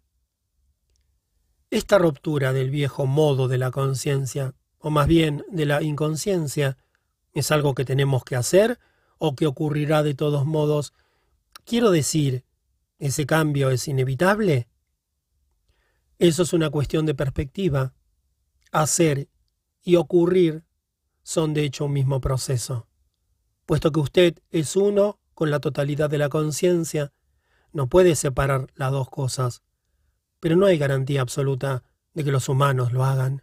El proceso no es inevitable o automático. Su cooperación es parte esencial de ello, de cualquier modo que lo mire. Es un salto cuántico en la evolución de la conciencia, así como nuestra única oportunidad de supervivencia como raza. La alegría de ser. Para alertarse de que ha sido dominado por el tiempo psicológico, usted puede usar un criterio sencillo. Pregúntese a sí mismo, ¿hay alegría, felicidad y liviandad en lo que hago? Si no las hay, entonces el tiempo está ocultando el momento presente y la vida se percibe como una carga, un esfuerzo. Si no hay alegría, facilidad o liviandad en lo que hace, no significa necesariamente que usted debe cambiar lo que hace. Puede ser suficiente cambiar el cómo. Cómo es siempre más importante que qué. Vea si puede darle mucha más atención al proceso de hacer que al resultado de lo que quiere lograr con ello. Preste su atención más plena a cualquier cosa que presente el momento. Eso implica que usted acepta también lo que es, porque usted no puede prestar completa atención a algo y al mismo tiempo resistirse a ello. En cuanto honre el momento presente, toda la infelicidad y el esfuerzo se disuelven y la vida empieza a fluir con alegría y facilidad. Cuando usted actúa desde la conciencia del momento presente, cualquier cosa que haga queda imbuida de un sentido de calidad, cuidado y amor incluso la acción más sencilla. Así que no se preocupe por el fruto de sus acciones, simplemente preste atención a la acción en sí misma. El fruto vendrá por añadidura. Esa es una poderosa práctica espiritual. En el Bhagavad Gita, una de las enseñanzas espirituales más antiguas y hermosas que existen, el desapego del fruto de la acción recibe el nombre de karma yoga, se describe como el camino de la acción consagrada. Cuando cesa el forcejeo por huir de la hora, la alegría de ser fluye en todo lo que usted hace. En el momento en que su atención se vuelve a la hora, usted siente una presencia, una quietud, una paz. Deja de depender del futuro para la realización y la satisfacción. No mira hacia él para la salvación. Por lo tanto, no está apegado a los resultados. Ni el fracaso, ni el éxito tienen el poder de cambiar su estado interior de ser. Usted ha encontrado la vida que hay oculta en su situación vital. En ausencia del tiempo psicológico, su sentido de usted mismo se deriva de ser, no de su pasado personal. Por lo tanto, la necesidad psicológica de convertirse en algo diferente de lo que es ahora ya no existe. En el mundo, en el nivel de su situación vital, usted puede realmente volverse rico, instruido, exitoso, libre de esto o de aquello. Pero en la dimensión más profunda del ser, usted es completo y un todo ahora. En ese estado de plenitud todavía podremos o desearemos perseguir metas externas, por supuesto, pero no tendrá expectativas ilusorias de que algo o alguien en el futuro lo salvará o lo hará feliz. En lo concerniente a su situación vital, puede haber cosas que quiera alcanzar o adquirir. Este es el mundo de las formas, de la pérdida y las ganancias. Sin embargo, en un nivel más profundo, usted ya está completo, y cuando se da cuenta de eso, hay una energía juguetona, gozosa, detrás de lo que hace. Al estar libre del tiempo psicológico, usted ya no persigue sus metas con determinación inflexible, manejado por el miedo, la ira, el descontento o la necesidad de convertirse en alguien, ni se quedará inactivo por miedo al fracaso, lo que para el ego es la pérdida de sí mismo. Cuando su sentido más profundo de usted mismo deriva de ser, cuando usted está libre de llegar a ser como una necesidad psicológica, ni su felicidad, ni su sentido de usted mismo dependen del resultado. Así pues, hay libertad del miedo.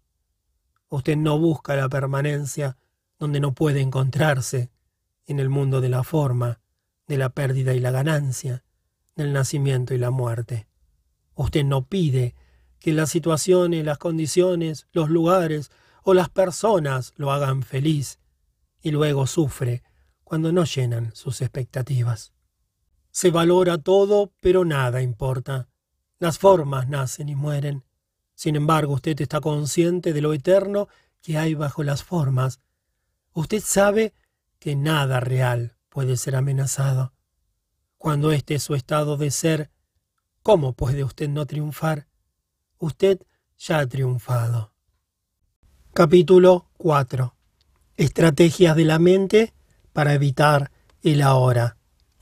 La pérdida de la hora, el engaño fundamental.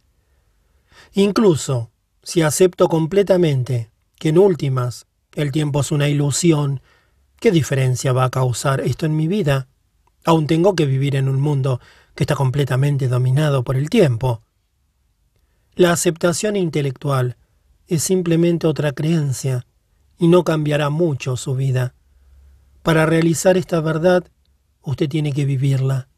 Cuando cada célula de su cuerpo esté tan presente que se sienta vibrar con la vida, y cuando usted pueda sentir en cada momento de la vida la alegría del ser, entonces puede decirse que usted está libre del tiempo. Pero todavía tengo que pagar las cuentas mañana y me volveré viejo y moriré como los demás.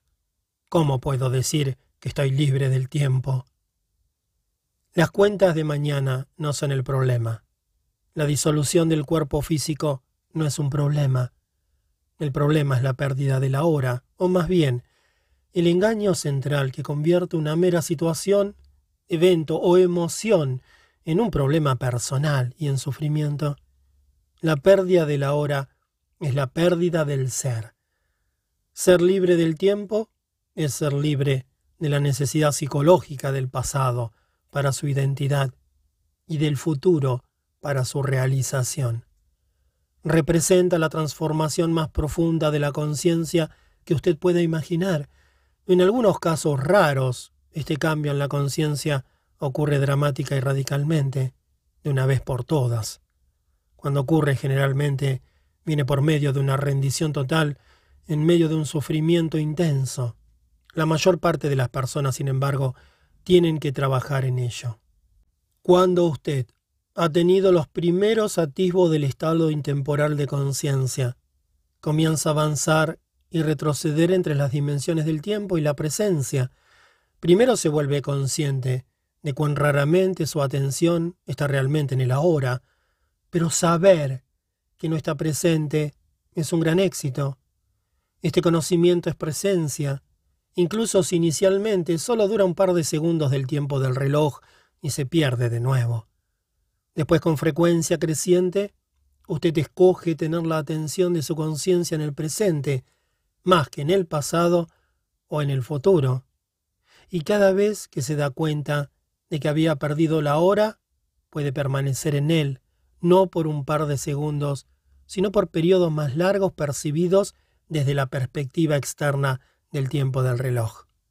Así que antes de estar establecido firmemente en el estado de presencia, es decir, antes de ser completamente consciente, usted fluctúa por un tiempo entre la conciencia y la inconsciencia, entre el estado de presencia y el de identificación con la mente. Usted pierde la hora y vuelve a él una y otra vez. Eventualmente la presencia se vuelve su estado predominante. Para la mayor parte de las personas, la presencia no se experimenta nunca o solo accidentalmente y brevemente en escasas ocasiones, sin ser reconocida como lo que es. La mayoría de los seres humanos alternan no entre conciencia e inconsciencia, sino solo entre distintos niveles de inconsciencia inconsciencia ordinaria e inconsciencia profunda. ¿Qué quiere decir con distintos niveles de inconsciencia? Como probablemente sabe, mientras duerme usted se mueve constantemente entre las fases de dormir sin sueños y el estado de soñar. De forma similar, en el estado de vigilia, la mayoría de las personas solo cambia entre inconsciencia ordinaria e inconsciencia profunda. Lo que yo llamo inconsciencia ordinaria significa estar identificado con sus procesos de pensamiento y con sus emociones, sus reacciones, deseos y aversiones. Es el estado normal de la mayoría de las personas. En ese estado, usted está gobernado por la mente gotista y es inconsciente del ser. Es un estado no de dolor o infelicidad agudos, sino de un nivel bajo de incomodidad, descontento, aburrimiento o nerviosismo casi continuos, una especie de estática de fondo. Puede ser que usted no se dé cuenta de esto porque es parte frecuente de la vida normal, del mismo modo que no se hace consciente de un ruido continuo de fondo bajo, como el zumbido de un aire acondicionado, hasta que se detiene. Cuando se detiene de repente, hay una sensación de alivio. Muchas personas usan el alcohol, las drogas, el sexo, la comida, el trabajo, la televisión o incluso el ir de compras como anestésicos, en un intento inconsciente por suprimir la incomodidad básica. Cuando esto ocurre, una actividad que podría ser muy agradable si se usa con moderación, se convierte en una actividad compulsiva o adictiva, y todo lo que se logra a través de ella es un brevísimo alivio de síntomas. La incomodidad de la inconsciencia ordinaria se convierte en el dolor de la inconsciencia profunda, un estado de sufrimiento o infelicidad más agudo y más obvio. Cuando las cosas van mal, cuando el ego está amenazado o en su situación vital hay un reto, una amenaza, o una pérdida importante, reales o imaginarias, o cuando hay un conflicto en una relación. Allí surge el dolor de la inconsciencia profunda. Es una versión intensificada de la inconsciencia ordinaria, diferente de ella, no en el tipo, sino en el grado. En la inconsciencia ordinaria, la resistencia habitual o negación de lo que es crea la incomodidad y el descontento que la mayoría de las personas aceptan como la forma normal de vivir. Cuando esta resistencia se intensifica por algún reto o amenaza al ego, trae negatividad intensa en la forma de ira, miedo agudo, agresión, depresión, etc. La inconsciencia profunda a menudo significa que el cuerpo del dolor ha sido disparado y que usted se ha identificado con él. La violencia física sería imposible sin inconsciencia profunda. Puede ocurrir también cuando una multitud de personas o incluso toda una nación genera un campo colectivo de energía negativa. El mejor indicador de su nivel de conciencia es cómo maneja los retos de la vida cuando llegan. En esos retos, una persona ya inconsciente tiende a volverse más profundamente inconsciente y una persona consciente más intensamente consciente. Usted puede utilizar un reto para despertar o puede permitir que lo empuje a un sueño aún más profundo. El sueño de la inconsciencia ordinaria se convierte entonces en una pesadilla. Si usted no puede estar presente ni siquiera en circunstancias normales, tales como cuando está sentado solo en una habitación, caminando por el bosque o escuchando a alguien, ciertamente no podrá permanecer consciente cuando algo va mal, o se enfrenta con gente o situaciones difíciles, con la pérdida o la amenaza de pérdida. Usted será dominado por una reacción que en última instancia es siempre una forma de miedo y arrastrado a la inconsciencia profunda. Esos retos son sus pruebas.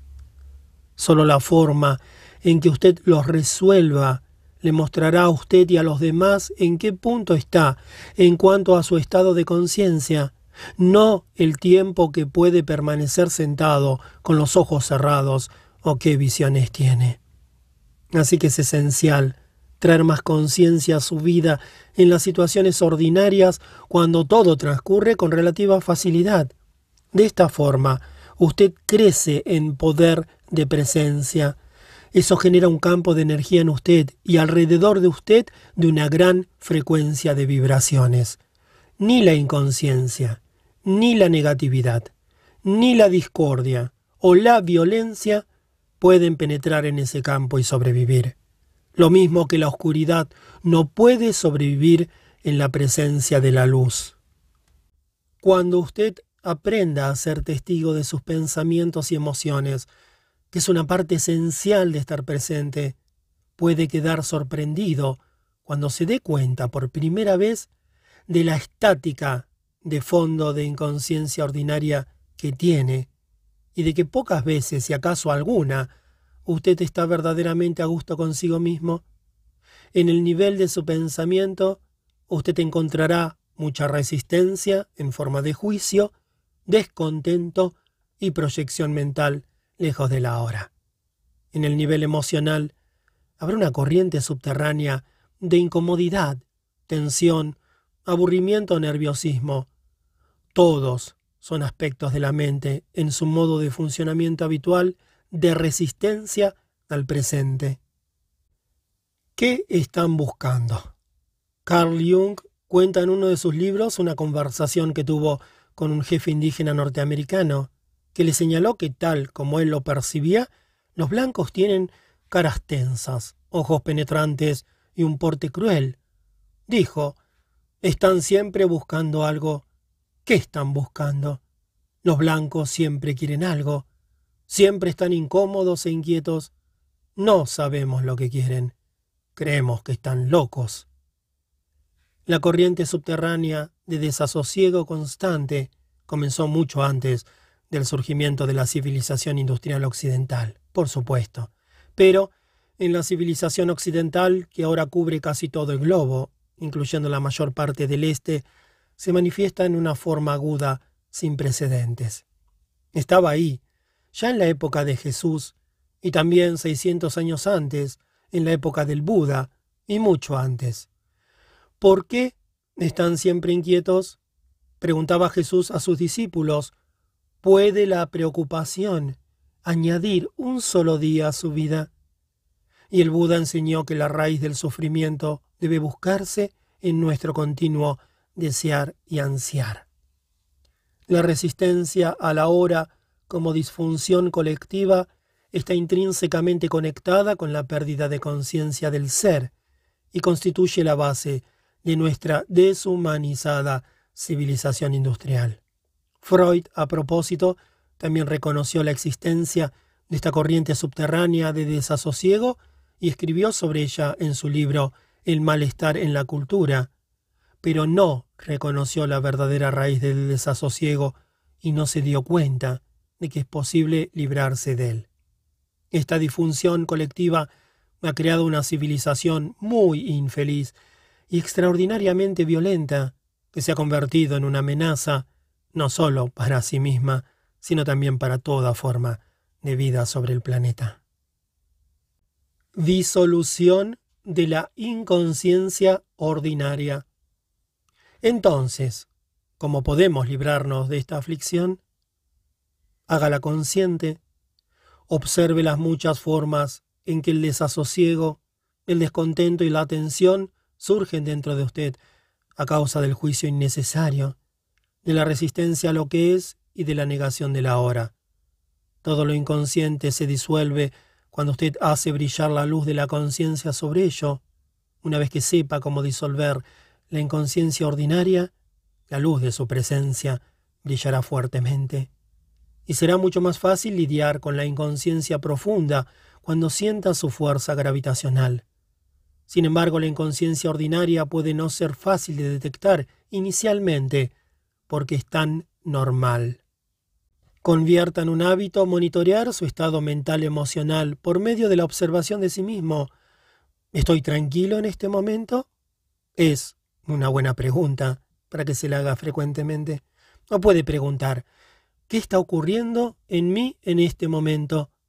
Esté al menos tan interesado en lo que pasa en su interior como en lo que ocurre afuera. Si su interior está bien, lo exterior estará en orden. La realidad primaria está dentro, la secundaria afuera. Pero no conteste estas preguntas inmediatamente. Dirija su atención hacia adentro, eche una mirada a su interior. ¿Qué clase de pensamientos está produciendo su mente? ¿Qué siente? Dirija su atención hacia el cuerpo. ¿Hay alguna tensión? En cuanto detecte que hay un poco de desasosiego, una estática de fondo, observe en qué forma está evitando, resistiéndose o negando la vida al negar el ahora. Hay muchas formas en las que las personas se resisten inconscientemente al momento presente. Le daré algunos ejemplos. Con práctica, su poder de observación de sí mismo, de monitorear su estado interior, se agudizará. La liberación de la infelicidad. ¿Le desagrada hacer lo que está haciendo? Puede ser su trabajo, puede haber aceptado hacer algo y lo está haciendo, pero parte de usted se resiente y se resiste a ello. ¿Tiene un resentimiento no confesado hacia una persona cercana a usted? ¿Se da cuenta de que la energía que emana por eso es tan dañina en sus efectos que de hecho usted se está contaminando a sí mismo, así como a los que lo rodean? Observe detenidamente su interior. ¿Existe la menor traza de resentimiento, de mala voluntad? Si la hay, obsérvela tanto en el nivel intelectual como en el emocional. ¿Qué pensamiento se está creando su mente alrededor de esta situación? Entonces, mire a la emoción, que es la reacción del cuerpo a esos pensamientos. Sienta la emoción. ¿Es placentera o desagradable? ¿Es una energía que usted realmente escogería tener dentro? ¿Tiene elección? Quizá se están aprovechando de usted. Quizá la actividad en la que está involucrado es tediosa. Quizá alguien cercano a usted es deshonesto, irritante o inconsciente. Pero todo eso es irrelevante. Que sus pensamientos y emociones acerca de esa situación sean justificados o no, no hace ninguna diferencia. El hecho es que usted se está resistiendo a lo que es. Está convirtiendo el momento presente en un enemigo. Está creando infelicidad, conflicto entre lo interior y lo exterior. Su infelicidad está contaminando no solo su propio ser interior y a los que lo rodean, sino también la psique humana colectiva, de la cual usted es parte inseparable. La contaminación del planeta. Es solo un reflejo exterior de una contaminación psíquica interior, millones de individuos inconscientes que no asumen la responsabilidad de su espacio interior. Usted debe o bien dejar de hacer lo que está haciendo, hablar a la persona que tiene que ver en el asunto y expresar completamente lo que siente, o abandonar el negativismo que ha creado su mente en torno a la situación y que no sirve para ningún propósito excepto para fortalecer un falso sentido de usted mismo. Es importante reconocer su futilidad. La negatividad no es nunca una forma óptima de manejar cualquier situación. De hecho, en la mayoría de los casos, lo mantiene atascado en ella, bloqueando el cambio real. Todo lo que se haga con energía negativa quedará contaminado por ella y con el tiempo hará surgir más dolor, más infelicidad. Además, todo estado interior negativo es contagioso. La infelicidad se extiende más fácilmente que una enfermedad física. Por la ley de la resonancia, dispara y alimenta la negatividad latente de los demás, a menos que sean inmunes, es decir, altamente conscientes. ¿Está usted contaminando el mundo o limpiando el desorden? Usted es responsable de su estado interior. Nadie más lo es. Así como usted también es responsable por el planeta, lo mismo que ocurre dentro ocurre fuera. Si los seres humanos limpian la contaminación interior, también dejarán de crear contaminación exterior. ¿Cómo podemos abandonar la negatividad, tal como usted sugiere? Soltándola. ¿Cómo suelta un trozo de carbón caliente que tiene en la mano? ¿Cómo suelta un equipaje pesado e inútil que lleva? Reconociendo que usted no quiere sufrir el dolor o soportar la carga más y después dejándola ir. La inconsciencia profunda, tal como el cuerpo del dolor u otro dolor profundo, como la pérdida de un ser amado, a menudo deben ser transmutados por medio de la aceptación combinada con la luz de su presencia, su atención sostenida. Por otra parte, muchos patrones de la inconsciencia ordinaria pueden soltarse simplemente en cuanto usted sabe que no los quiere y no los necesita. Una vez que usted se da cuenta de que tiene elección, de que no es solo un montón de reflejos condicionados, todo esto implica que usted es capaz de acceder al poder de la hora. Sin él, no tiene elección. Si usted llama a algunas emociones negativas, ¿no está creando una polaridad mental de bien y mal, tal como lo explicó antes? No. La polaridad se creó en una etapa anterior, cuando su mente juzgó el momento presente como malo. Este juicio creó entonces la emoción negativa. Pero si usted llama a algunas emociones negativas, ¿no está realmente diciendo que no deberían estar allí? Que no está bien tener esas emociones? Yo entiendo que deberíamos darnos permiso de tener cualquier sentimiento que surja, en lugar de juzgarlos como malos o decir que no deberíamos tenerlos. Está bien sentirse resentido, está bien estar enfadado, irritado, de mal humor o cualquier otra cosa. De lo contrario, entramos en la represión, en el conflicto interior o en la negación. Todo está bien como es.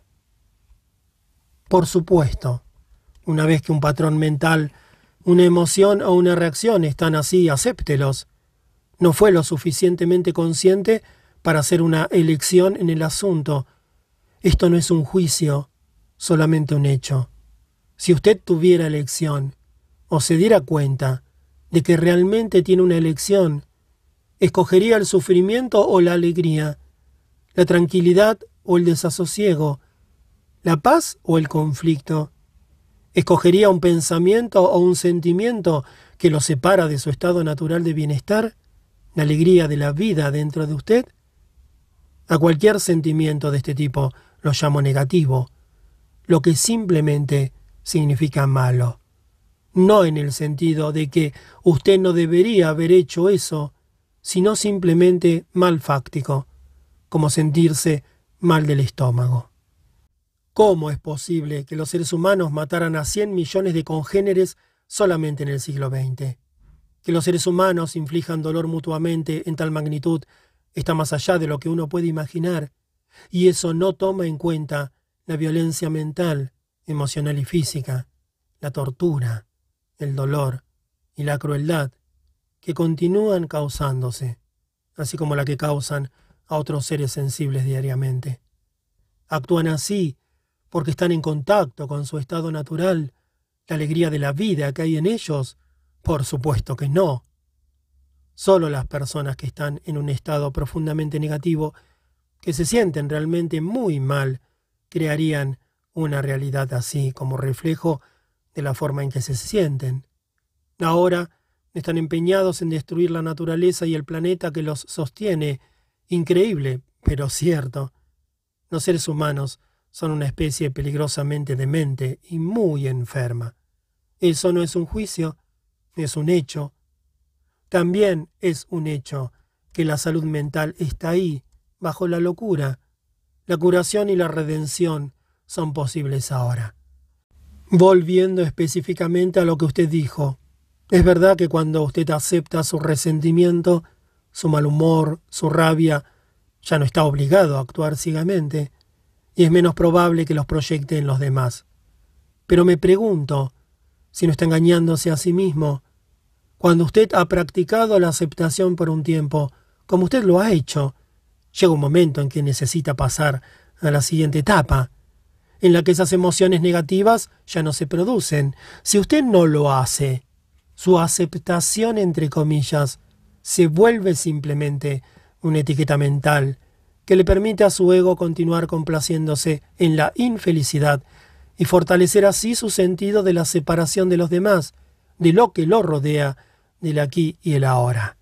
Como sabe, la separación es la base del sentido de identidad del ego, la verdadera aceptación transmutaría esos sentimientos inmediatamente. Y si en realidad usted supiera profundamente que todo está bien, tal como usted lo dice, ¿tendría para empezar esos sentimientos negativos? Sin juicio, sin resistencia a lo que es, no surgirían. Usted tiene una idea en la mente de que todo está bien, pero en el fondo no lo cree. Así que los viejos patrones mentales emocionales de resistencia están todavía en su lugar. Esto es lo que lo hace sentir mal.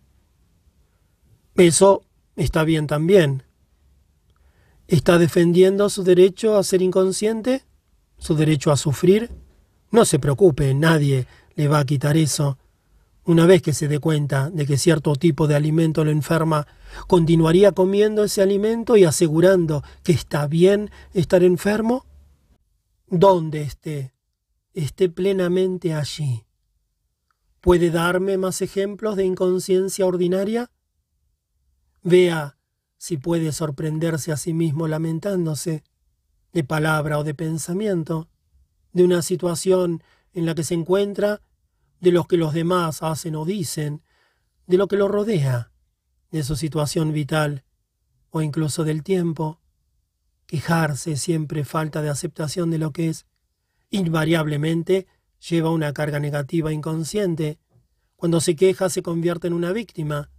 Cuando se explica, está en posesión de su poder.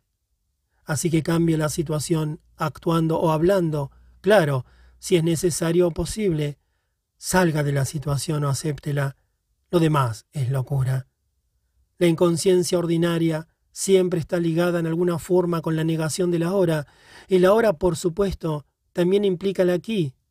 ¿Se está resistiendo a su aquí y ahora? Algunas personas preferirían estar siempre en otro lugar. Su aquí nunca es satisfactorio. Por medio de la observación de sí mismo, descubra si es el caso en su vida, donde quiera que esté, esté plenamente allí. Si encuentra su aquí y ahora intolerable y lo hace infeliz, tiene tres opciones. Apártese de la situación, cámbiela o acéptela totalmente. Si quiere tomar la responsabilidad de su vida, debe escoger una de esas tres opciones.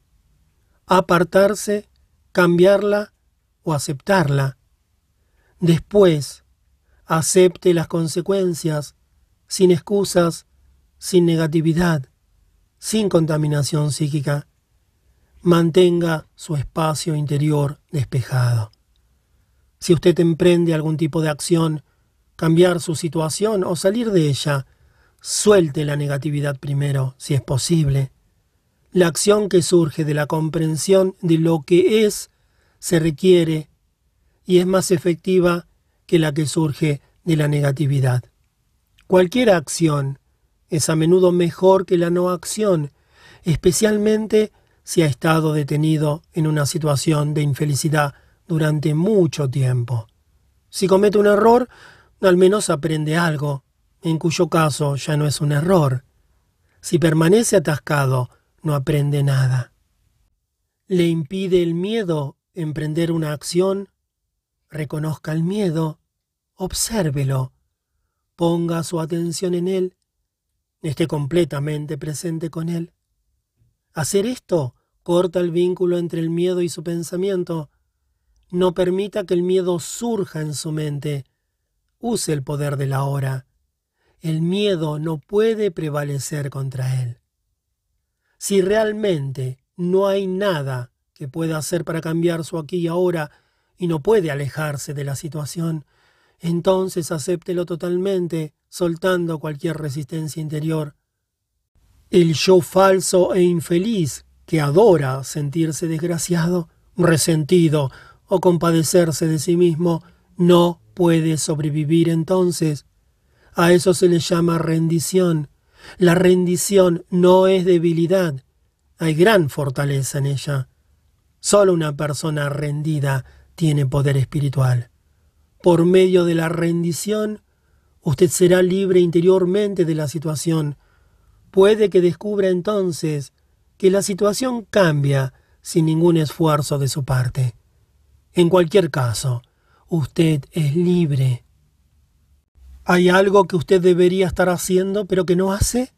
Levántese y hágalo ahora.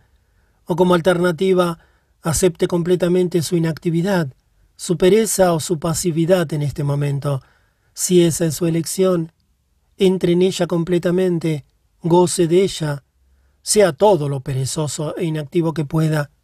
Si se aplica a ello completa y conscientemente, pronto saldrá de ello. O quizá no. En cualquier caso, no hay conflicto interior, ni resistencia, ni negatividad. Está estresado, está tan ocupado tratando de llegar al futuro que el presente se reduce a un medio de llegar allá. El estrés es causado por estar aquí, pero querer estar allá o estar en el presente, pero querer estar en el futuro, es una ruptura que lo desgarra interiormente. Crear y vivir con un desgarro interior, así es malsano.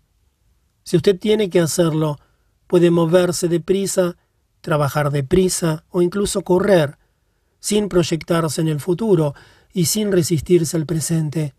Según se mueve, trabaja, corre, hágalo totalmente goce el flujo de energía, la alta energía de ese momento, ahora no estará ya estresado ni partido en dos, solo moviéndose, corriendo, trabajando y gozándolo.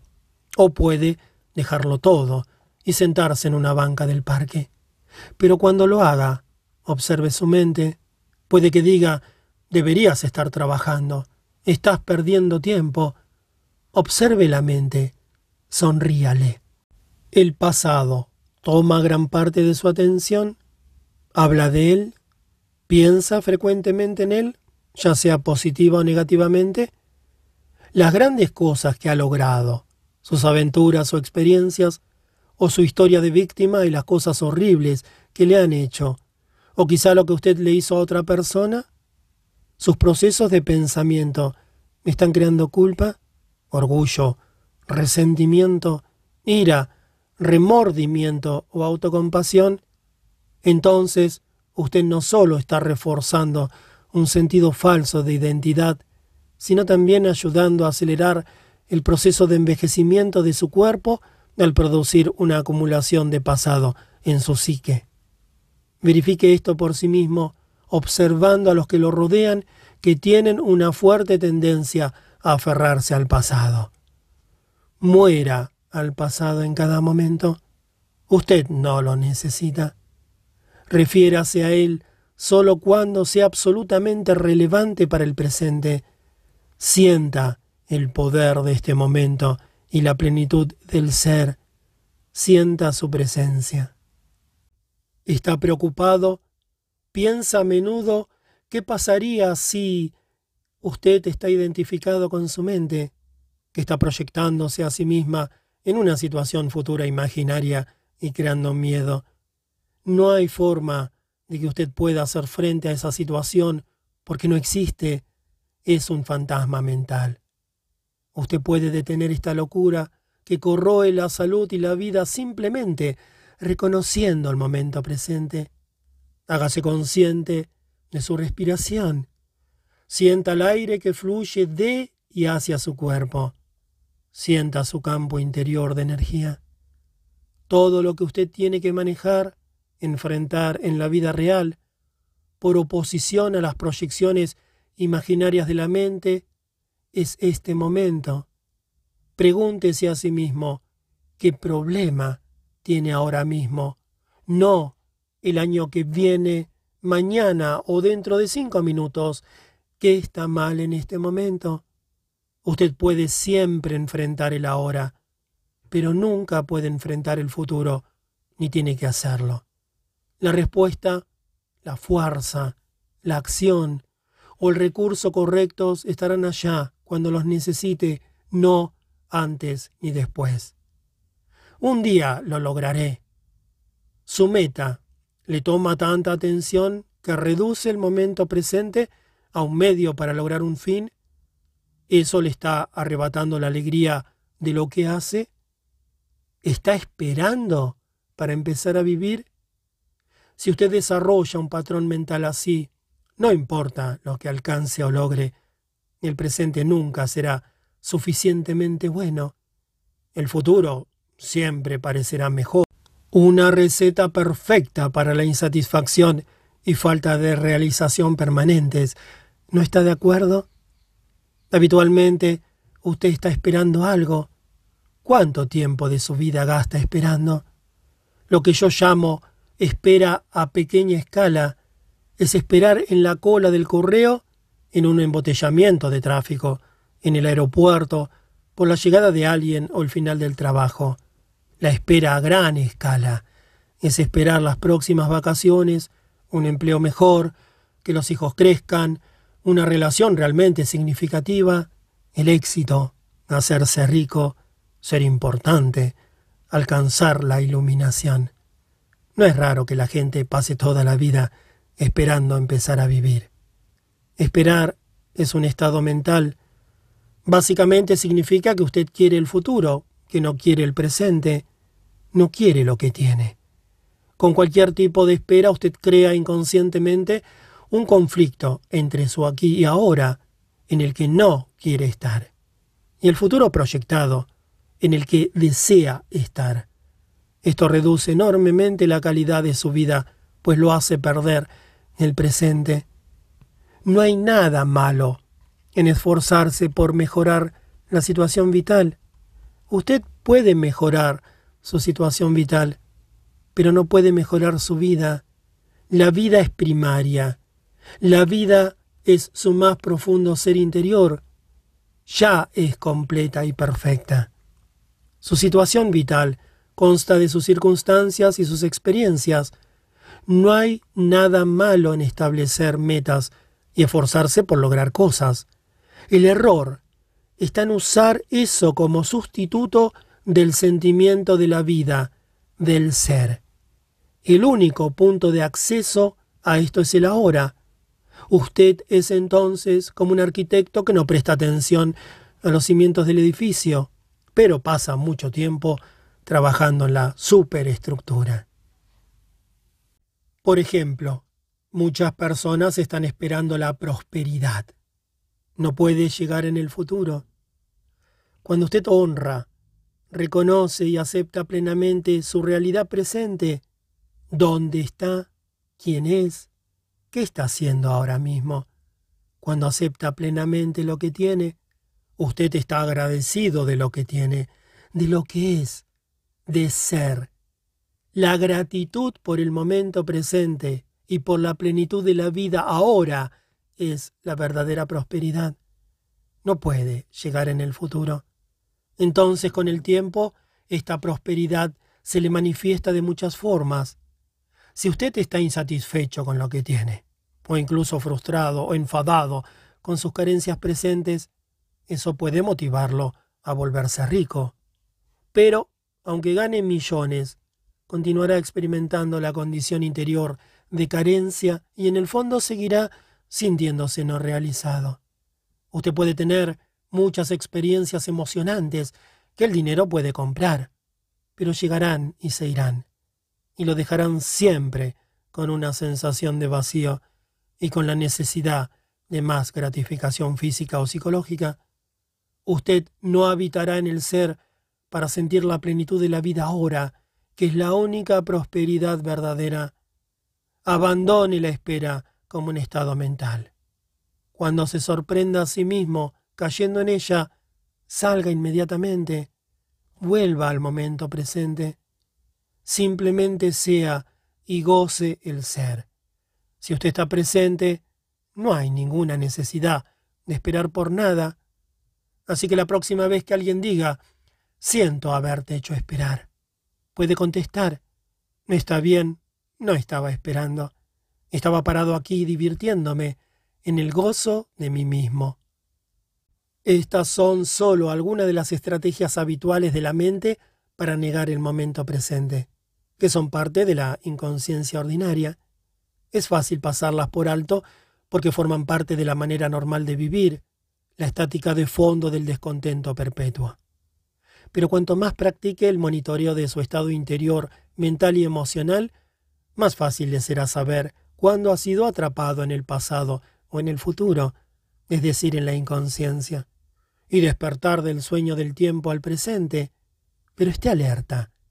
El ser falso, el ser infeliz basado en la identificación con la mente, vive del tiempo, sabe que el momento presente es su muerte, y por eso se siente muy amenazado por él.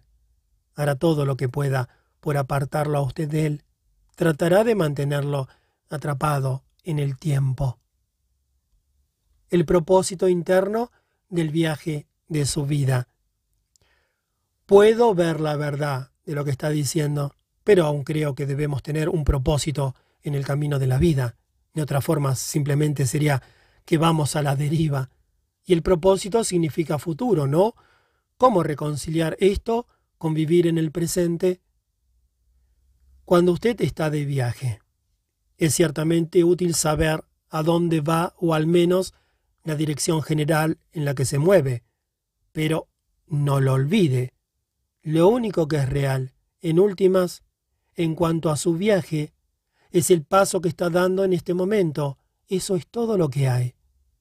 El viaje de su vida tiene un propósito externo y otro interno. El propósito externo es llegar a su meta o destino, lograr lo que dice hacer, alcanzar esto o aquello, lo que por supuesto implica futuro.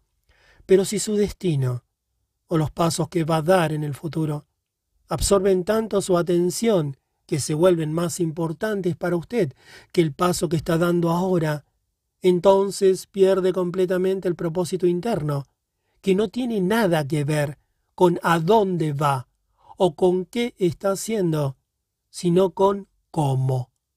No tiene nada que ver con el futuro, sino con la calidad de su conciencia en este momento. El propósito externo pertenece a la dimensión horizontal del espacio y el tiempo. El propósito interno concierne a una profundización de su ser en la dimensión vertical de la hora sin tiempo. Su viaje externo puede constar de un millón de pasos. Su viaje interno solo tiene uno, el paso que está dando ahora mismo. Según se vuelve más profundamente consciente de ese único paso, se da cuenta de que ya contiene en sí mismo todos los demás pasos, así como el destino. Este único paso se transforma entonces en una expresión de la perfección, un acto de gran belleza y calidad. Lo habrá llevado a usted al ser, y la luz del ser brillará a través de él. Este es a la vez el propósito y el logro de su viaje interno, el viaje hacia usted mismo. ¿Importa si logramos nuestro propósito externo? ¿Si triunfamos o fracasamos en el mundo? Le importará a usted mientras no haya logrado su propósito interno. Después de lograrlo, el propósito externo es solamente un juego que usted puede seguir jugando simplemente porque le divierte. Es posible también fracasar completamente en su propósito externo y al mismo tiempo triunfar totalmente en su propósito interno. O al contrario, lo que es de hecho más común, riqueza exterior y pobreza interior. O ganar el mundo y perder su alma, como dice Jesús. En últimas, por supuesto, todo propósito externo está condenado a fracasar tarde o temprano, simplemente porque está sujeto a la ley de la falta de permanencia de todas las cosas. Cuanto antes se dé cuenta de que su propósito externo no puede darle realización duradera, mejor. Cuando ha visto las limitaciones de su propósito externo, renuncia a la expectativa irreal de que debería hacerlo feliz y lo subordina a su propósito interno. El pasado no puede sobrevivir en su presencia. Usted mencionó que pensar o hablar del pasado sin necesidad es una de las formas como evitamos el presente. Pero aparte del pasado que recordamos y con el que quizá nos identificamos, no hay otro nivel de pasado dentro de nosotros que está mucho más profundamente establecido. Hablo del pasado inconsciente que condiciona nuestra vida, especialmente por medio de las experiencias de la infancia, quizá incluso de experiencias de vidas pasadas. Y además está nuestro condicionamiento cultural, que tiene que ver con dónde vivimos geográficamente y el periodo de tiempo histórico en el cual vivimos. Todas esas cosas determinan cómo vemos el mundo, cómo reaccionamos, qué pensamos, qué clase de relaciones tenemos, cómo llevamos nuestra vida. ¿Cómo podríamos alguna vez llegar a ser conscientes de todo eso o librarnos de ello? ¿Cuánto tiempo llevaría? E incluso si lo hiciéramos, ¿qué quedaría? ¿Qué queda cuando la ilusión se acaba? No hay necesidad de investigar el pasado inconsciente en usted, excepto en cuanto se manifiesta en este momento como un pensamiento, una emoción, un deseo, una reacción o un evento externo que le ocurra a usted. Lo que necesite conocer sobre el pasado inconsciente en usted lo sacarán a flote los retos del presente. Si usted ahonda en el pasado, se convertirá en un pozo sin fondo Siempre hay más. Usted puede creer que necesita más tiempo para entender el pasado o ser libre de él. En otras palabras, que el futuro lo librará del pasado eventualmente. Este es un engaño. Solo el presente puede librarlo del pasado. Más tiempo no puede librarlo del tiempo. Acceda al poder de la hora. Esa es la clave. ¿Qué es el poder de la hora? Nada más que el poder de su presencia, su conciencia liberada de las formas del pensamiento. Así pues, maneje el pasado en el nivel del presente. Cuanta más atención preste al pasado, más lo energiza y más probable es que lo convierta en una identidad. No interprete mal. La atención es esencial, pero no al pasado como pasado.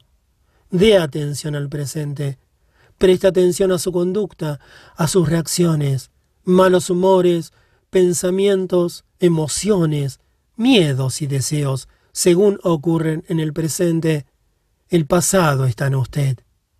Si usted puede estar suficientemente presente para ver todas esas cosas, no crítica o analíticamente, sino sin juzgar, está manejando el pasado y disolviéndolo con el poder de su presencia no puede encontrarse a sí mismo yendo hacia el pasado.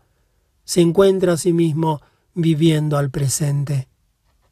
No es útil entender el pasado y así entender por qué hacemos ciertas cosas, reaccionamos de cierta forma o por qué creamos inconscientemente nuestro tipo particular de drama, nuestros patrones de relaciones y así sucesivamente, según se vuelve más consciente de su realidad presente, usted puede tener ciertas compresiones súbitas de por qué su condicionamiento funciona de esa forma particular. Por ejemplo, porque sus relaciones siguen ciertos patrones y puede recordar cosas que ocurrieron en el pasado y verlas más claramente. Eso está bien y puede servir de ayuda, pero no es lo esencial. Lo que es esencial es su presencia consciente. Eso disuelve el pasado. Ese es el agente transformador. Así pues, no busque entender el pasado. Por el contrario, sea tan presente como pueda. El pasado no puede sobrevivir en su presencia, solo puede sobrevivir en su ausencia. Capítulo 5. El estado de presencia. No es lo que usted cree que es. Usted habla continuamente del estado de presencia como la clave. Creo que lo entiendo intelectualmente, pero no sé si lo he experimentado verdaderamente alguna vez. Me pregunto, ¿es lo que pienso que es o es algo completamente diferente? No es lo que usted piensa que es. Usted no puede pensar en la presencia y la mente no puede comprenderla. Comprender la presencia es estar presente. Intente un pequeño experimento. Cierre los ojos y dígase a sí mismo, me pregunto cuál va a ser mi próximo pensamiento. Luego póngase muy alerta y espere por el próximo pensamiento. Compórtese como un gato observando la guarida de un ratón. ¿Qué pensamiento va a salir de la guarida del ratón? Inténtelo ahora. Bien, Tuve que esperar un buen rato antes de que el pensamiento llegara. Exactamente. Mientras esté en un estado de intensa presencia, usted está libre del pensamiento, usted está quieto y sin embargo muy alerta. En el instante en que su atención consciente cae por debajo de cierto nivel, el pensamiento se apresura a aparecer, el ruido mental regresa, la quietud se pierde usted vuelve al tiempo. Para probar su grado de presencia, se sabe que algunos maestros de Zen se acercaban sigilosamente a sus estudiantes desde atrás y los golpeaban súbitamente con un bastón. Todo un shock. Si el estudiante estaba completamente presente y en estado de alerta, si tenía los riñones ceñidos y la lámpara ardiendo, que es una de las analogías que usa Jesús para la presencia, notaría la llegada del maestro desde atrás y lo detendría o se apartaría. Pero si se dejaba golpear, eso significaba que estaba inmerso en sus pensamientos, es decir, ausente, inconsciente. Para estar presente en la vida diaria ayuda a estar firmemente arraigado en su interior. De otro modo, la mente, que tiene una inercia increíble, lo arrastrará como un río salvaje. ¿Qué quiere usted decir con arraigado en su interior? Significa habitar su cuerpo completamente, tener siempre algo de su atención en el campo de energía interior de su cuerpo, sentir el cuerpo desde adentro, por decirlo así. La conciencia del cuerpo lo mantiene presente, lo ancla en el ahora. El significado esotérico de esperar. En cierto sentido, el estado de presencia podría compararse con esperar. Jesús usó la analogía de la espera en algunas de sus parábolas. Este no es el tipo habitual de espera aburrido o inquieto, que es una negación del presente y del que ya he hablado. No es un esperar en el que su atención está concentrada en algún punto en el futuro y en el que el presente se percibe como un obstáculo indeseable que le impide tener lo que quiere. Hay un tipo de espera cualitativamente diferente que requiere su alerta total. Podría suceder algo en cualquier momento, y si usted no está completamente despierto, completamente quieto, se lo perderá. Este es el tipo de espera del que Jesús habla. En ese estado toda su atención está en el ahora. No queda nada para soñar despierto, pensar, recordar, anticipar.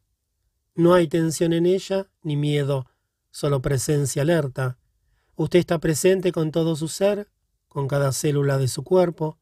En ese estado, el yo, que tiene pasado y futuro, la personalidad, si usted quiere, casi que no está. Y sin embargo, nada de valor se ha perdido. Usted es todavía esencialmente usted mismo.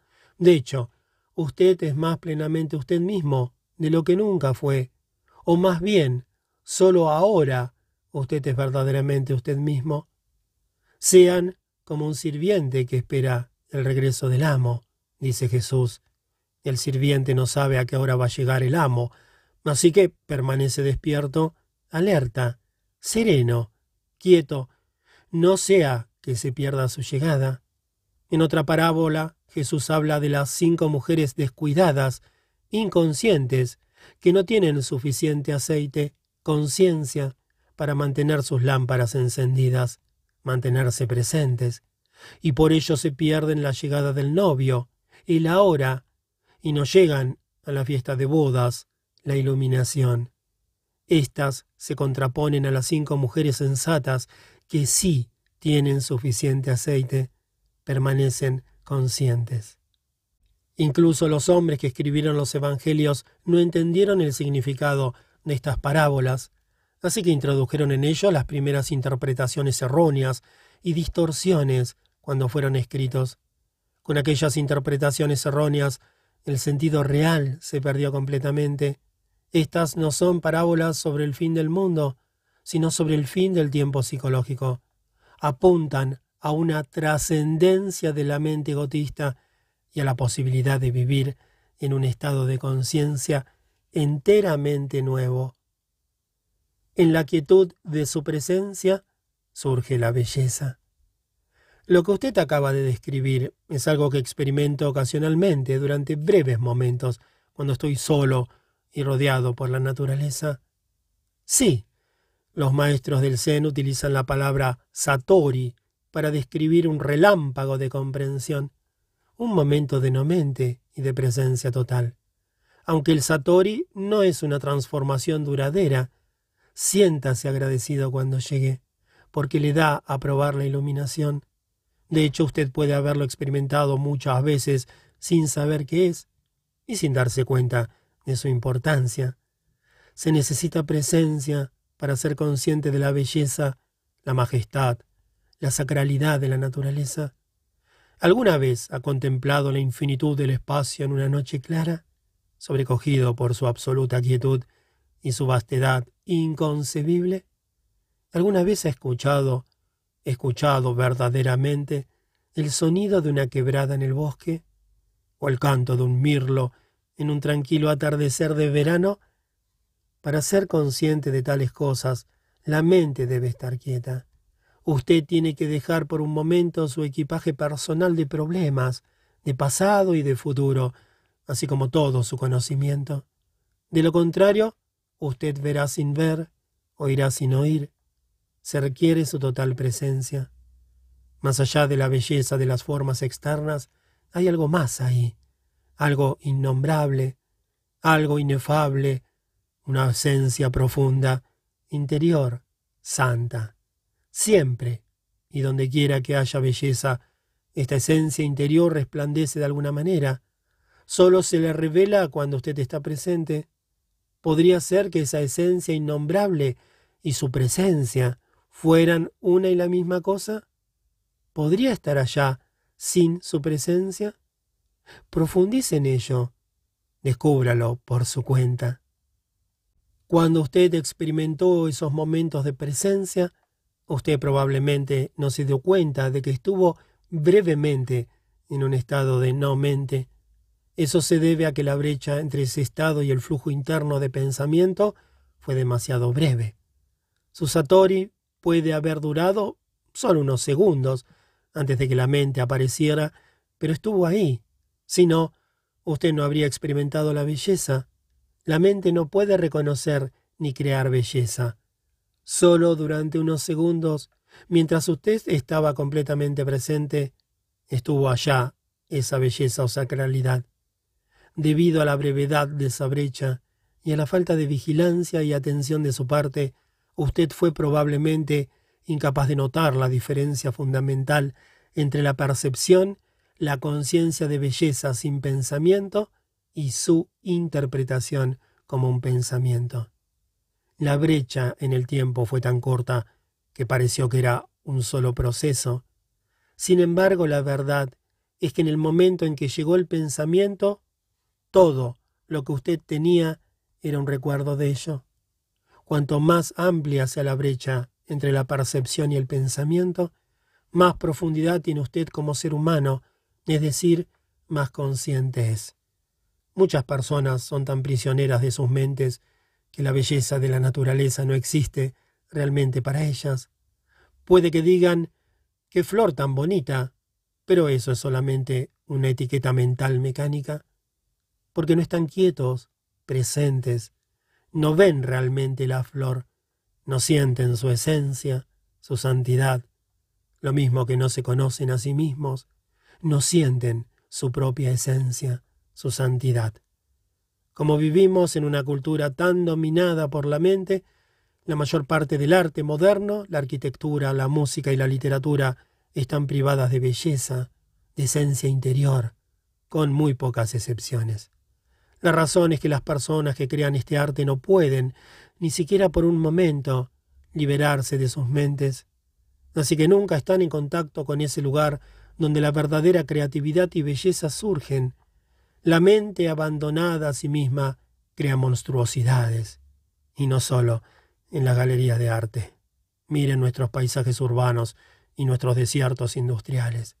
Ninguna civilización ha producido tanta fealdad. Realizar la conciencia pura. La presencia es lo mismo que el ser. Cuando usted se vuelve consciente del ser, lo que ocurre realmente es que el ser se vuelve consciente de sí mismo. Cuando el ser se vuelve consciente de sí mismo, eso es presencia. Puesto que ser, conciencia y vida son sinónimos, podríamos decir que presencia significa la conciencia dándose cuenta de sí misma, o la vida, alcanzando la autoconciencia. Pero no se quede aferrado a las palabras, y no haga un esfuerzo para entender esto. No necesita entender nada antes de que pueda volverse presente. Entiendo lo que usted acaba de decir, pero parece implicar que el ser, la última realidad trascendente, no está todavía completa está experimentando un proceso de desarrollo. ¿Necesita Dios tiempo para el crecimiento personal? Sí, pero solo visto desde la perspectiva limitada del universo manifiesto. En la Biblia Dios declara, soy el alfa y el omega, y soy el viviente. En el reino atemporal en el que Dios mora, que es también su hogar, el principio y el fin, el alfa y el omega, son uno y la esencia de todo lo que siempre ha sido y siempre será. Es eternamente presente, en un estado no manifiesto de unidad y perfección, totalmente más allá de lo que la mente humana pueda nunca imaginar o comprender. En nuestro mundo de formas aparentemente separadas, sin embargo, la perfección atemporal es un concepto inconcebible. Aquí incluso la conciencia que es la luz que emana de la fuente eterna, parece estar sujeta a un proceso de desarrollo. Pero esto es debido a nuestra percepción limitada. No es así en términos absolutos. Sin embargo, permítame continuar hablando por un momento sobre la evolución de la conciencia en este mundo. Todo lo que existe tiene ser, tiene esencia divina, tiene algún grado de conciencia. Incluso una piedra tiene conciencia rudimentaria. De lo contrario, no sería, y sus átomos y moléculas se dispersarían. Todo está vivo. El sol, la tierra, las plantas, los animales, los seres humanos. Todos son expresiones de conciencia en diferentes grados. La conciencia que se manifiesta como forma. El mundo surge cuando la conciencia toma formas, formas de pensamiento y formas materiales. Observe los millones de formas de vida solo en este planeta, en el mar, en la tierra, en el aire, y después cada forma de vida se replica millones de veces. ¿Con qué fin? ¿Alguien o algo está jugando un juego? ¿Un juego con la forma? Esto fue lo que los antiguos videntes de la India se preguntaron a sí mismos.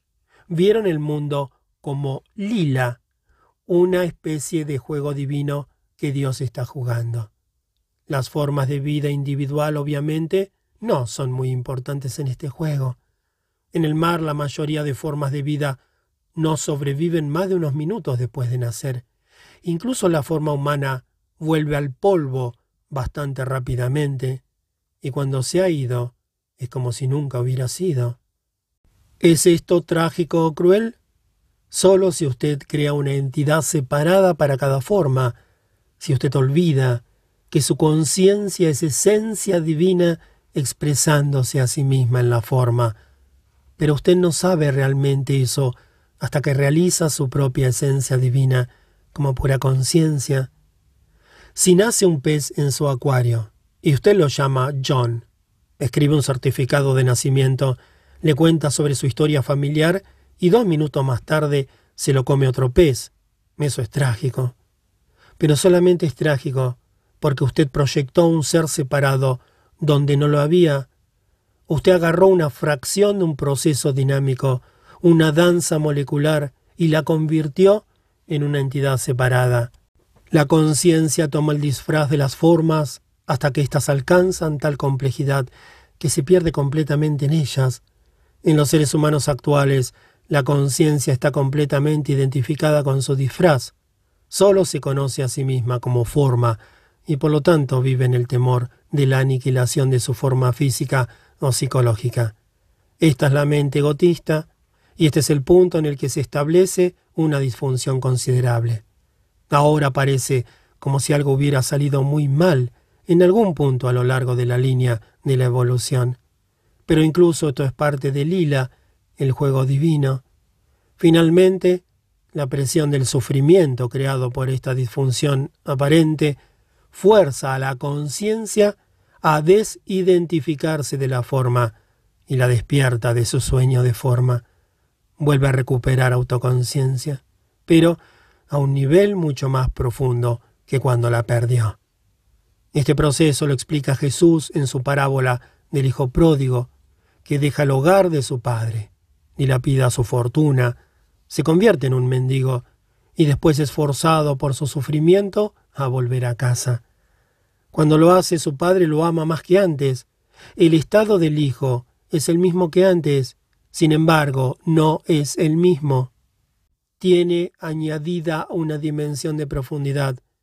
La parábola describe un viaje desde la perfección inconsciente, a través de la imperfección y del mal aparentes hacia la perfección consciente. Puede ver ahora el significado más profundo y más amplio de volverse presente como el observador de su mente? Siempre que usted observa la mente, retira la conciencia de las formas mentales, entonces se convierte en lo que llamamos el observador o el testigo. En consecuencia, el observador, pura conciencia, más allá de la forma, se vuelve más fuerte y las formaciones mentales se vuelven más débiles. Cuando hablamos de observar la mente estamos personalizando un evento que es de significación cósmica. A través de usted, la conciencia está despertando de su sueño de identificación con la forma y retirándose de ella. Esto prefigura y al tiempo forma parte de un evento que está probablemente todavía en el futuro lejano, en lo que concierne al tiempo cronológico. El evento llamado el fin del mundo. Cuando la conciencia se libera de su identificación con las formas físicas y mentales, se vuelve lo que podemos llamar conciencia pura o iluminada, o presencia. Esto ha ocurrido ya en algunos individuos y parece destinado a ocurrir pronto en una escala mucho mayor, aunque no hay garantía absoluta de que ocurrirá. La mayoría de los seres humanos están todavía en las garras del modo egótico de conciencia, identificados con su mente y dominados por ella.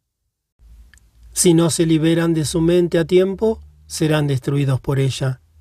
Experimentarán confusión, conflicto, violencia, enfermedad, desesperación y locura cada vez mayores. La mente egotista se ha vuelto como un barco que se hunde. Si usted no lo abandona, se hundirá con él. La mente egotista colectiva es la entidad más peligrosamente demente y destructiva que jamás habitó este planeta. ¿Qué cree que pasará en este planeta si la conciencia humana no cambia? Para la mayoría de los humanos el único respiro de sus mentes que encuentran ya es pasar ocasionalmente a un nivel de conciencia por debajo del pensamiento. Todo el mundo lo alcanza todas las noches durante el sueño pero también ocurre hasta cierto punto a través del sexo, el alcohol y otras drogas que suprimen la actividad mental excesiva. Si no fuera por el alcohol, los tranquilizantes, los antidepresivos, así como las drogas ilegales, que son todos consumidos en grandes cantidades, la demencia de la mente humana sería aún mucho más evidente de lo que lo es ya. Creo que si fuera privada de sus drogas, una gran parte de la población se convertiría en un peligro para ella misma y para los demás. Estas drogas, por supuesto, simplemente mantienen atascadas a las personas en la disfunción. Su uso extendido solo dilata la quiebra de las viejas estructuras mentales y la emergencia de una conciencia más alta. Aunque los consumidores individuales pueden encontrar cierto alivio de la tortura diaria que les inflige su mente, la droga les impide generar suficiente presencia consciente para elevarse por encima del pensamiento y encontrar así la verdadera liberación. Volver a caer en un nivel de conciencia por debajo de la mente, que es el nivel de prepensamiento de nuestros ancestros distantes y de los animales y las plantas, no es una opción para nosotros. No hay forma de dar marcha atrás. Si la raza humana ha de sobrevivir, tendrá que avanzar al siguiente nivel. La conciencia está evolucionando en todo el universo en billones de formas, mas incluso si no lo lográramos, no importaría en una escala cósmica. Nunca se pierde una ganancia en conciencia. Así que simplemente se expresaría a través de alguna otra forma. Pero el mismo hecho de que yo esté hablando aquí y usted esté escuchando o leyendo esto, es un signo claro de que la nueva conciencia está ganando terreno en el planeta. No hay nada personal en esto. Yo no estoy enseñándole. Usted es conciencia y se está escuchando a sí mismo. Hay un dicho oriental. El que enseña y el enseñado crean la enseñanza juntos. De cualquier forma, las palabras por sí mismas no son importantes, no son la verdad, solo señalan hacia ella. Yo hablo desde la presencia y según hablo, usted puede ser capaz de unirse conmigo en ese estado. Aunque toda palabra que uso tiene una historia, por supuesto, y viene del pasado, como todo el lenguaje, las palabras que le dirijo ahora son portadoras de la energía de alta frecuencia de la presencia, aparte del significado que transmiten como palabras. El silencio es un portador aún más potente, así que cuando lea esto o me oiga hablar, hágase consciente del silencio que hay entre y bajo las palabras. Sea consciente de las brechas. Oír el silencio, donde quiera que esté, es una forma fácil y directa de hacerse presente. Incluso si hay ruido, hay siempre silencio bajo y entre los sonidos. Oír el silencio crea inmediatamente quietud dentro de usted. Solo la quietud que hay dentro de usted puede percibir el silencio exterior. ¿Y qué es la quietud? Sino presencia, conciencia liberada de las formas de pensamiento. Aquí está la realización viviente de lo que hemos estado hablando. Cristo, la realidad de la presencia divina que hay en usted. No se quede apegado a ninguna palabra. Usted puede sustituir Cristo por presencia si eso es más significativo para usted. Cristo es la esencia divina que hay en usted o el ser, como se le llama a veces en Oriente. La única diferencia entre Cristo y presencia es que Cristo se refiere a la divinidad que mora en usted, independientemente de que sea consciente de ello o no, mientras que presencia significa su divinidad o esencia de Dios ya despierta. Se aclararán muchos malentendidos y falsas creencias sobre Cristo si usted se da cuenta de que en Cristo no hay pasado ni futuro. Decir que Cristo fue o será es una contradicción de términos. Jesús fue. Fue un hombre que vivió hace dos mil años y realizó la presencia divina, su verdadera naturaleza, y por lo tanto dijo, antes de que Abraham fuera, yo soy. No dijo, yo ya existía antes de que Abraham hubiera nacido. Eso hubiera significado que estaba todavía en la dimensión de la identidad con el tiempo y la forma. Las palabras yo soy usadas en una frase que empieza en pasado indican un cambio radical, una discontinuidad en la dimensión temporal. Es una afirmación de tipo zen de gran profundidad. Jesús intentó comunicar directamente, no a través del pensamiento discursivo, el significado de la presencia, de la autorrealización. Había ido más allá de la dimensión de la conciencia gobernada por el tiempo, al reino de lo intemporal. La dimensión de la eternidad había venido a este mundo. Eternidad, por supuesto, no significa tiempo sin fin, sino negación del tiempo. Así pues, el hombre Jesús se convirtió en Cristo, un vehículo para la conciencia pura. ¿Y cuál es la definición de sí mismo? ¿Qué hace Dios en la Biblia? ¿Dijo Dios, yo siempre he sido y siempre seré? Por supuesto que no. Eso habría dado realidad al presente y al pasado. Dios dijo, yo soy el que soy. No hay tiempo aquí, solo presencia. La segunda venida de Cristo es una transformación de la conciencia divina, un cambio del tiempo a la presencia del pensamiento a la conciencia pura, no la llegada de un hombre o una mujer. Si Cristo fuera a volver mañana en forma externa, no podría decirle sino yo soy la verdad, soy presencia divina, soy vida eterna, soy en ti, soy aquí, soy ahora. Nunca personalice a Cristo. No convierta a Cristo en una identidad con forma, los avatares, las madres divinas, los maestros iluminados, los poquísimos que son reales, no son especiales como personas. Sin un falso yo que sostener, que defender y que alimentar, son más sencillos, más ordinarios que el hombre o mujer ordinarios. Alguien con un ego fuerte los consideraría insignificantes o más probablemente no los vería en absoluto. Si usted es atraído por un maestro iluminado, es porque hay en usted ya suficiente presencia para reconocer la presencia en otro.